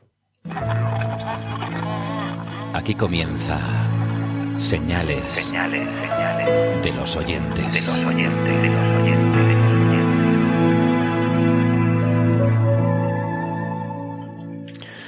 Bueno, por ejemplo, así mirando a bote pronto en el chat, tengo que mirarlo con un poquito más de detenimiento. eh, como siempre le damos las gracias a Bruno Jiménez que está por ahí haciendo de, de reco- de- recogiendo todas las preguntas para facilitarnos la tarea. Veo una de Juan Manuel Cruz que pregunta si la energía oscura tiene visos de poder ser utilizada como energía normal. Te la voy a dejar, Francis. Yo lo veo, yo eso lo veo complicado. No sé Eh, no, no, en principio, a ver, esto es como siempre las cosas estas de, del mal uso de las palabras, ¿no? Eh, claro, la, energía oscura es una densidad de energía que forma parte de la densidad de energía global del universo que es relevante a escala cosmológica. ¿Escala cosmológica qué significa? Significa que es, la energía oscura es irrelevante en el sistema solar. Es irrelevante en la Vía Láctea es irrelevante en la Niaquea, el supercúmulo local. Eh, tenemos que irnos a escalas mayores que los supercúmulos, a escala de supercúmulos, para empezar a notar un poquito la energía oscura. La energía oscura es relevante a escala cósmica. ¿vale? Entonces tú dices, eh, ¿eso qué significa? Eso significa que la densidad de energía de la ah, energía oscura en un pequeño volumen, por ejemplo, en un volumen del tamaño de la Tierra, es algo extremadamente eh, ridículo, es una cantidad de energía irrelevante que no nos sirve para nada. ¿Vale? O sea, eh, se compara, eh, esa como densidad de energía es comparable pues a la masa de los neutrinos, son eh, del orden de mili electronvoltios. ¿eh? Es decir, estamos hablando de densidades de energía tan ridículas que cualquier cosa que hagamos, mover la mano, ya produce más energía que la que podemos obtener de la energía oscura con un instrumental. Entonces, en principio no tiene eh, sentido, pero en cualquier caso se supone que es una energía tan energía como todas las energías, ¿vale? O sea, no existe el concepto de energía normal o anormal, ¿vale? Lo que existe en termodinámica es el intercambio de fuentes de energía. O tú eh, cambias eh, de tipo de energía, energía potencial energía cinética, a otro tipo de energía potencial, pues lo, eh, digamos, estás cambiando del campo responsable de esa fuente de energía, es decir, pues un campo electromagnético, un campo débil, etcétera, pues habrá un campo asociado a la energía oscura. La energía oscura puede que sea dinámica, es decir, no lo sabemos, no sabemos qué es la energía oscura, es el gran problema del siglo XXI en física fundamental, que es la energía oscura, pero eh, si fuera dinámica, pues sería un campo, un campo eh, cuántico nuevo que daría lugar a eso. Pero ya os digo, es un campo eh, que solo tiene un papel a escala cosmológica, ¿no? como el caso del inflatón, etcétera. Son campos eh, cuyo papel es solamente relevante a escala cosmológica y, y su energía, pues digamos, es tan energía como cualquier otra energía. ¿no? Entonces, eh, pero claro, transformar una fuente de energía absolutamente ridícula en otra fuente de energía para aprovecharla, por ejemplo, energía mecánica o energía térmica, pues eh, siempre llevará pérdidas y en el caso de la energía oscura pues sería una cosa absolutamente no aprovechable. No, no hay ningún viso de que en, el, en este milenio eh, eh, se vaya a usar la energía oscura para algo. Sí, no, yo creo que ni este milenio ni nunca, porque realmente la densidad es pequeñísima, es que es lo que tú dices, la, densidad es ridícula. O sea, toda la energía oscura que pueda haber en el volumen de la Tierra, bueno, no sé cuánto corresponderá, pero no creo que sea ni, ni, no sé, ni lo que da una vela.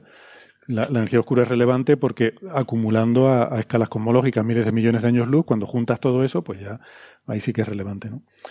Bueno, eh, a ver, por ejemplo, una otra. ¿Se sabe cómo de grande es el total del universo, no solo el observable? Eh, no. Esa es fácil. La respuesta es que no, no sabemos y, y además salvo por argumentos teóricos, fuera de lo que es el, universo observable, no podemos decir nada empíricamente por definición de, universo observable.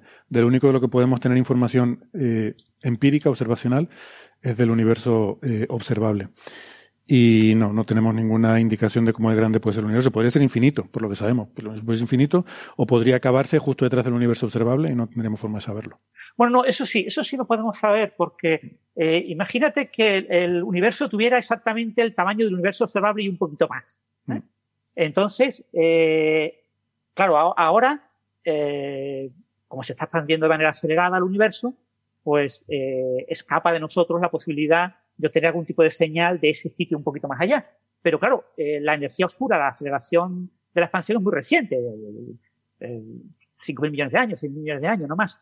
Eh, antes, sí, entonces en el fondo cósmico de microondas, cuando tenía el universo unos 380.000 años, cuando se formó finalmente, eh, sí habría marcas de, eh, habría eh, patrones que se repiten, un patrón como que da la vuelta al universo. Había posibilidad de que eh, hubiera esas marcas que habían sido amplificadas hasta, hasta quedar ahí en el, en el fondo cósmico de microondas y lo hubiéramos visto. Entonces, la ausencia de esos eh, patrones repetidos nos permite acotar eh, el tamaño del universo respecto al universo observable y creo que las últimas cotas rondaban del orden de un factor de 10. Es decir, el universo tiene que ser al menos entre 10 y 15 veces más grande que el observable. Eso es lo que sabemos a día de hoy cuando tengamos un nuevo instrumento que explore el fondo cósmico de microondas, sobre todo a grandes escalas, para el tema de, las ondas, de los modos B y de eh, las ondas gravitacionales primordiales, etcétera, se requiere explorar sobre todo la parte más compleja que tenemos en el fondo de microondas, no los detallitos de los multipolos muy altos, sino los multipolos bajos, y, eso requerirá ver con eh, escalas angulares muy, muy grandes el fondo de microondas, sí podremos ver esos patrones y avanzar un poquito más y quizás acotar mejor ese, ese número. Eso, claro, eh, o sea, ese tipo de argumentos tienen que ver con el hecho de que el tamaño del universo observable no es el mismo ahora que hace eh, 13.000 millones de años. O sea, que el tamaño del universo observable ha cambiado a lo largo de la historia del universo. Exactamente. Mm, el tamaño relativo al propio universo. Más preguntas. Em, por ejemplo, eh, Pregunta Antonio David Bastida Zamora si son lo mismo los metamateriales que los materiales cuánticos y que qué características tienen.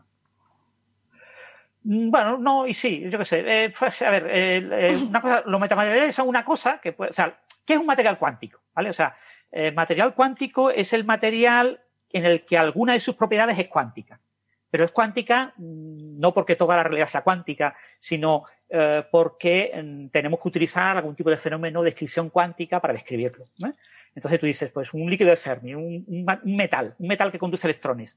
¿Es un, material cuántico? No. ¿Por qué? Porque podemos entender muy bien la conducción de electricidad en un material con un modelo clásico. ¿vale? O sea, la, identidad individual de los electrones, eh, cuando hablamos de eh, la importancia de la, cuando es importante o relevante el comportamiento de un electrón en la conducción, hablamos de transporte balístico, conductividad eléctrica por transporte balístico. Y entonces hablamos de eh, ir lanzando electrón a electrón. ¿eh? Eso en, algunos materiales lo observamos y es relevante. Eso es un material cuántico. Eh, un material cuántico, en general, son materiales que tienen alguna propiedad, puede ser una transición de fase cuántica, un punto cuántico, alguna, hay fases en los que las correlaciones, por ejemplo, entre los electrones, eh, a baja temperatura, eh, los er, electrones de un material que pueden moverse eh, pueden tener correlaciones cuánticas a gran distancia. Y esas correlaciones cuánticas las entendemos como que aparece algo parecido a un condensado Bose-Einstein, ¿no? Aparece una función de onda cuántica que describe ese estado y que tiene una longitud de correlación más grande que la longitud de onda típica del electrón en ese material, ¿vale? Entonces, tenemos como eh, efectos no locales en el, en el material. Bueno, pues eso se describe de manera cuántica. ¿Vale? La física clásica nos dice que eso no puede haber. No puede, un electrón no puede influir más allá de su tamaño. ¿eh? Eh, cuando un electrón influye a algo que está lejos, eh, pues eso es un material cuántico. Eh, hay un efecto cuántico. Pero los metamateriales son fundamentalmente materiales que monto a base de materiales. Son materiales que monto usando otros materiales. Entonces, eh, es una palabra un poco. Mm, como las superredes que decías la semana pasada. Entonces, puedo, exactamente, puedo montar un material con estructura. Entonces, un metamaterial pueden ser, por ejemplo, pues un conjunto de telescopios que forman un interferómetro. Los telescopios que forman un interferómetro tienen tamaño de decenas de metros de tamaño. Pero si pongo muchos de esos telescopios y en una región del orden de miles de kilómetros, el equivalente, ese telescopio equivalente a esos 100 telescopios distribuidos en varios kilómetros cuadrados, es un metamaterial. Ah. Una antena hecha de un metamaterial. pero son telescopios, sí, pero eh, esa es la idea. La idea es, eh, con objetos con ciertas propiedades, yo obtengo un nuevo eh, eh, objeto que tiene unas propiedades diferentes. Entonces, eh, e, ese objeto nuevo le llamo material porque es una cosa que tiene propiedades. Material es una palabra muy genérica. Y le llamo metamaterial porque está hecho de esos objetos más elementales. Entonces puede ser a escala de radiotelescopios, puede ser a escala acústica, pues se trabaja a centímetros, decenas de centímetros. Eh, en un metamaterial, pues puede ser, por ejemplo, cuando, cuando usáis en una habitación el, el lo cutre para acondicionar acústicamente una habitación de poner la, los paquetes de huevos. No sé cómo se llama eso en español. Los cartones de los huevos, sí, las hueveras. las hueveras, exactamente, las hueveras. Pues pones las hueveras por la pared. Entonces, tu pared es una pared, es un metamaterial. Porque es una pared efectiva. Para el sonido, el sonido no ve los huequecitos sino ve la estructura promedio de esa estructura. No es que el, sonido se meta por los huequecitos y, rebote, sino que ve la estructura promedio. Entonces, es un, metamaterial. Es decir, los metamateriales hay, se pueden montar con materiales cuánticos, es decir, eh, con, em, y yo puedo construir un metamaterial cuántico, es decir, un metamaterial en el que, como lo he construido con objetos cuánticos, eh, sus propiedades cuánticas son relevantes. Pero normalmente eh, eh, se suele construir con para eh, se suelen construir con objetos, sean cuánticos o clásicos, pero para modelar propiedades clásicas porque es más fácil. En el mundo de los metamateriales, en general, se suele trabajar con, con modelos clásicos, pero que perfectamente se puede, se puede combinar. Pero son dos cosas independientes, no tienen en mm. principio una relación directa. Sara, no sé si querías hacer un comentario. Eh, no, que para mí un metamaterial era un material que describía otros materiales. sí. Exacto.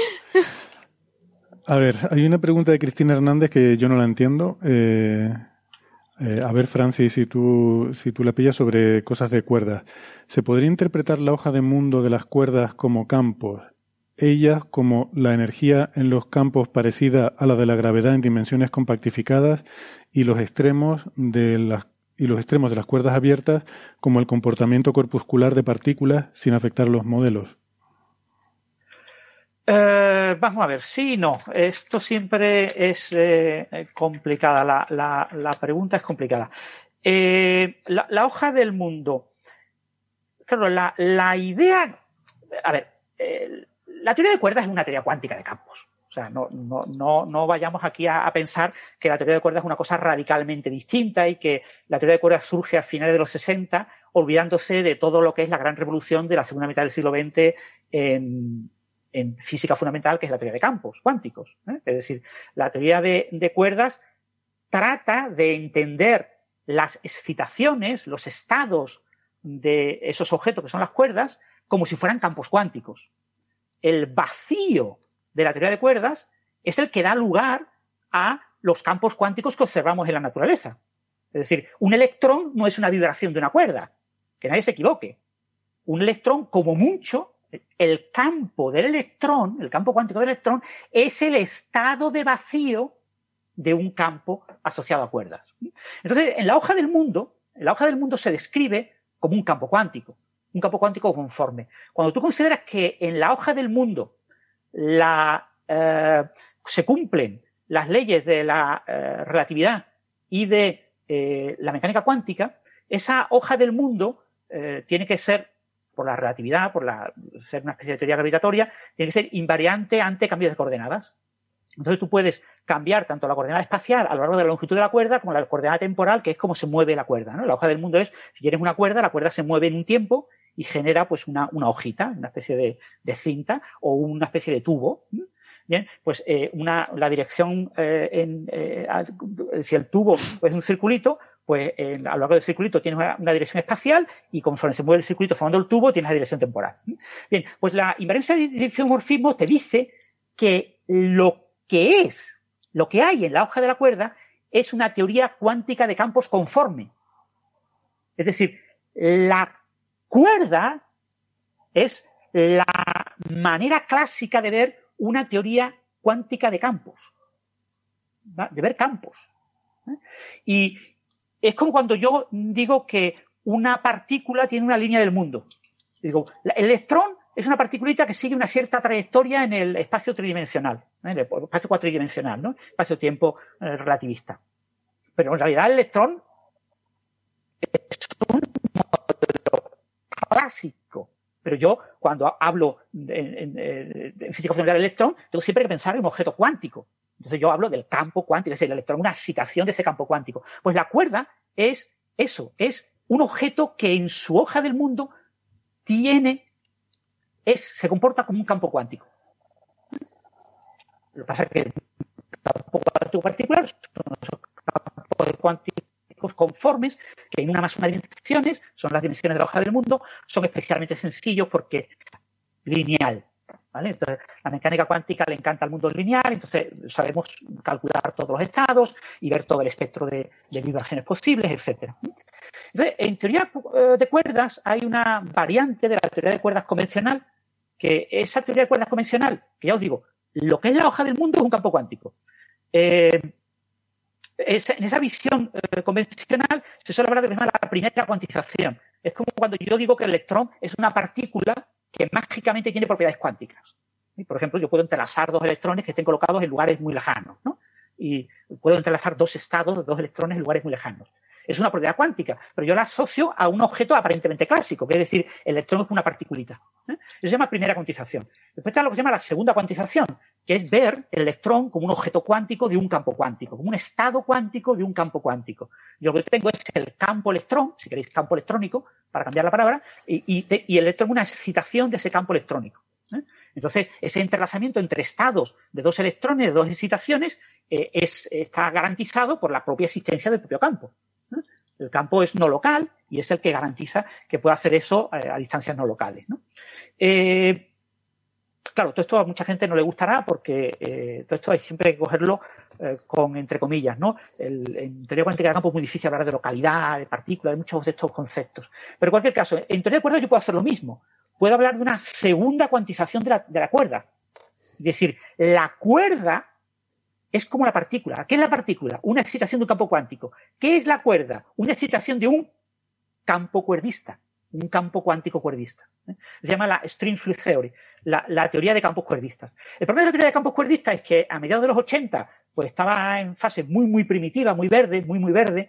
Eh, eh, a mediados de los 90 mm, se consideró que era algo poco prometedor, pero a mediados de los 2000 pues ha tenido grandes éxitos. Y hoy en día ya tenemos teorías cuánticas de, campos cuerdísticos eh, que describen tanto eh, campos bosónicos, que es lo que se tenía hace 40 años, como eh, campos fermiónicos, y tenemos una teoría bastante bien trabajada. Lo que pasa es que a muchos físicos de cuerdas pues no les gusta o, o no la ven tan prometedora, entonces hay pocos expertos en teoría de cuerdas trabajando en esa línea, en la línea de interpretar las cuerdas como excitaciones de campos cuerdísticos.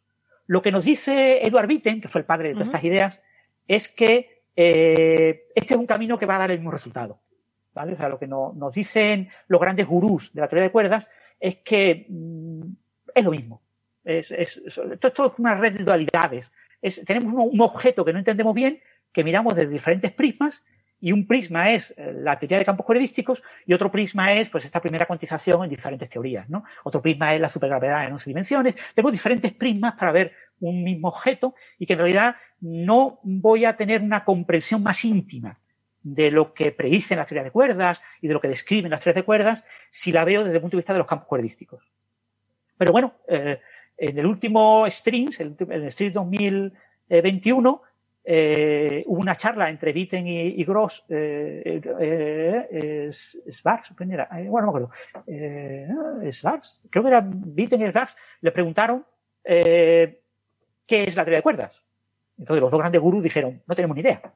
Todavía estamos intentando descubrirlo. Esto es una teoría que todavía no sabemos lo que es. Eh, claro, eso no se puede divulgar, ¿eh? al público general no se le puede decir, no sabemos lo que es la teoría de cuerdas. Hay que decir, la teoría de cuerdas es una teoría que describe cuerdas, son unas cuerditas que se mueven a pesar de la luz, que tienen su modo de vibratorio, que dan lugar a las partículas, pero eso es mentira. ¿vale? Eh, pues a la charla correspondiente de teoría de campos cuerdísticos le hicieron la misma pregunta. ¿eh? A, estaba ahí Suevac, su, su, su, eh, Z-W-I-B-A-G, que, eh, y le preguntan, ¿qué es la teoría de campos cuerdísticos? Y dice, no sabemos lo que es la teoría de cuerdas, tampoco sabemos lo que es la teoría de campos cuerdísticos. ¿Qué es un campo cuerdístico? No lo sabemos. ¿vale? Pero tampoco sabemos lo que es un campo cuántico realmente. ¿eh? O sea, en teoría de cuerdas, un campo cuántico es el vacío de una teoría de cuerdas. Toda la realidad que conocemos es el vacío de una teoría de cuerdas.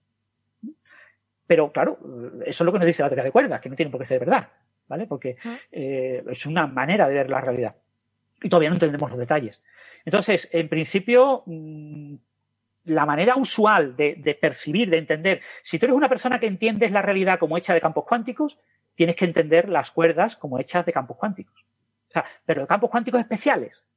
Son unos campos cuánticos que se llaman campos cuerdísticos o campos cuánticos cuerdísticos. Son unos campos especiales cuyo vacío no está definido eh, como un estado sobre el que yo construyo un único tipo de excitación tipo partícula, que son los vacíos en las teorías cuánticas de campos, alrededor de cada vacío yo tengo un tipo de partícula que vibra sobre ese vacío. Si un campo cuántico tiene varios vacíos, yo puedo tener diferentes tipos de partículas en cada uno de los vacíos. Pero hay una serie de propiedades comunes a todos esos vacíos, por ejemplo, el spin. El spin de todos los vacíos es común al campo. Eh, eso en los campos cuerdísticos no es verdad. En los campos cuerdísticos tú tienes como un vacío que tiene muchos vacíos, ¿no? Como un vacío formado de infinitos vacíos. Un vacío formado de infinitos campos cuánticos. Entonces tú ya tienes que poner una serie de propiedades para ir cortando eso y, y dejándolo, una, podándolo y dejándolo una cosa parecida al, al modelo estándar. Eh, y no sé si me he enrollado demasiado con toda esta eh, teoría. Pero bueno, bueno la, la, conexión entre el entrazamiento, los que somos ligeramente bomianos o eh, vemos la, la, interpretación de la realidad en la línea de, de, lo que, bueno, se llamó en su momento la onda piloto, etcétera. La idea de que realmente la realidad está hecha de campos cuánticos. ¿eh? Espacio, tiempo y campos cuánticos son los objetos uh -huh. que forman la realidad. Pues eh, el, todas las propiedades cuánticas las queremos ver como re resultado de una emergencia de esa realidad hecha de campos cuánticos. Lo que pasa es que, claro, esto es una cosa como mm, el huevo y la gallina, ¿no? ¿Quién vino primero, no? ¿El huevo de gallina o la gallina? Eh, uh -huh. eh, eso no, no, pues aquí un argumento circular. Porque, claro, un campo cuántico tiene propiedades cuánticas. Entonces, explicar las propiedades cuánticas de un sistema en base a campos cuánticos que tienen parte de esas propiedades, pues es muy difícil. ¿eh? Porque tienes como un círculo vicioso.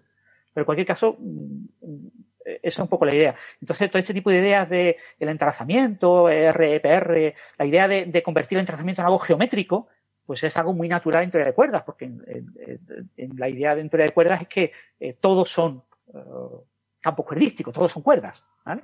Eh, como decía Gastón Grivier recientemente en el programa de Noosfera, ¿no? Con, con nuestro compañero Ignacio Crespo. Eh, las cuerdas están hechas de cuerdas. Lo está diciendo. Eso es. Eh, eh, Gastón es, los campos cuánticos están hechos de campos cuánticos.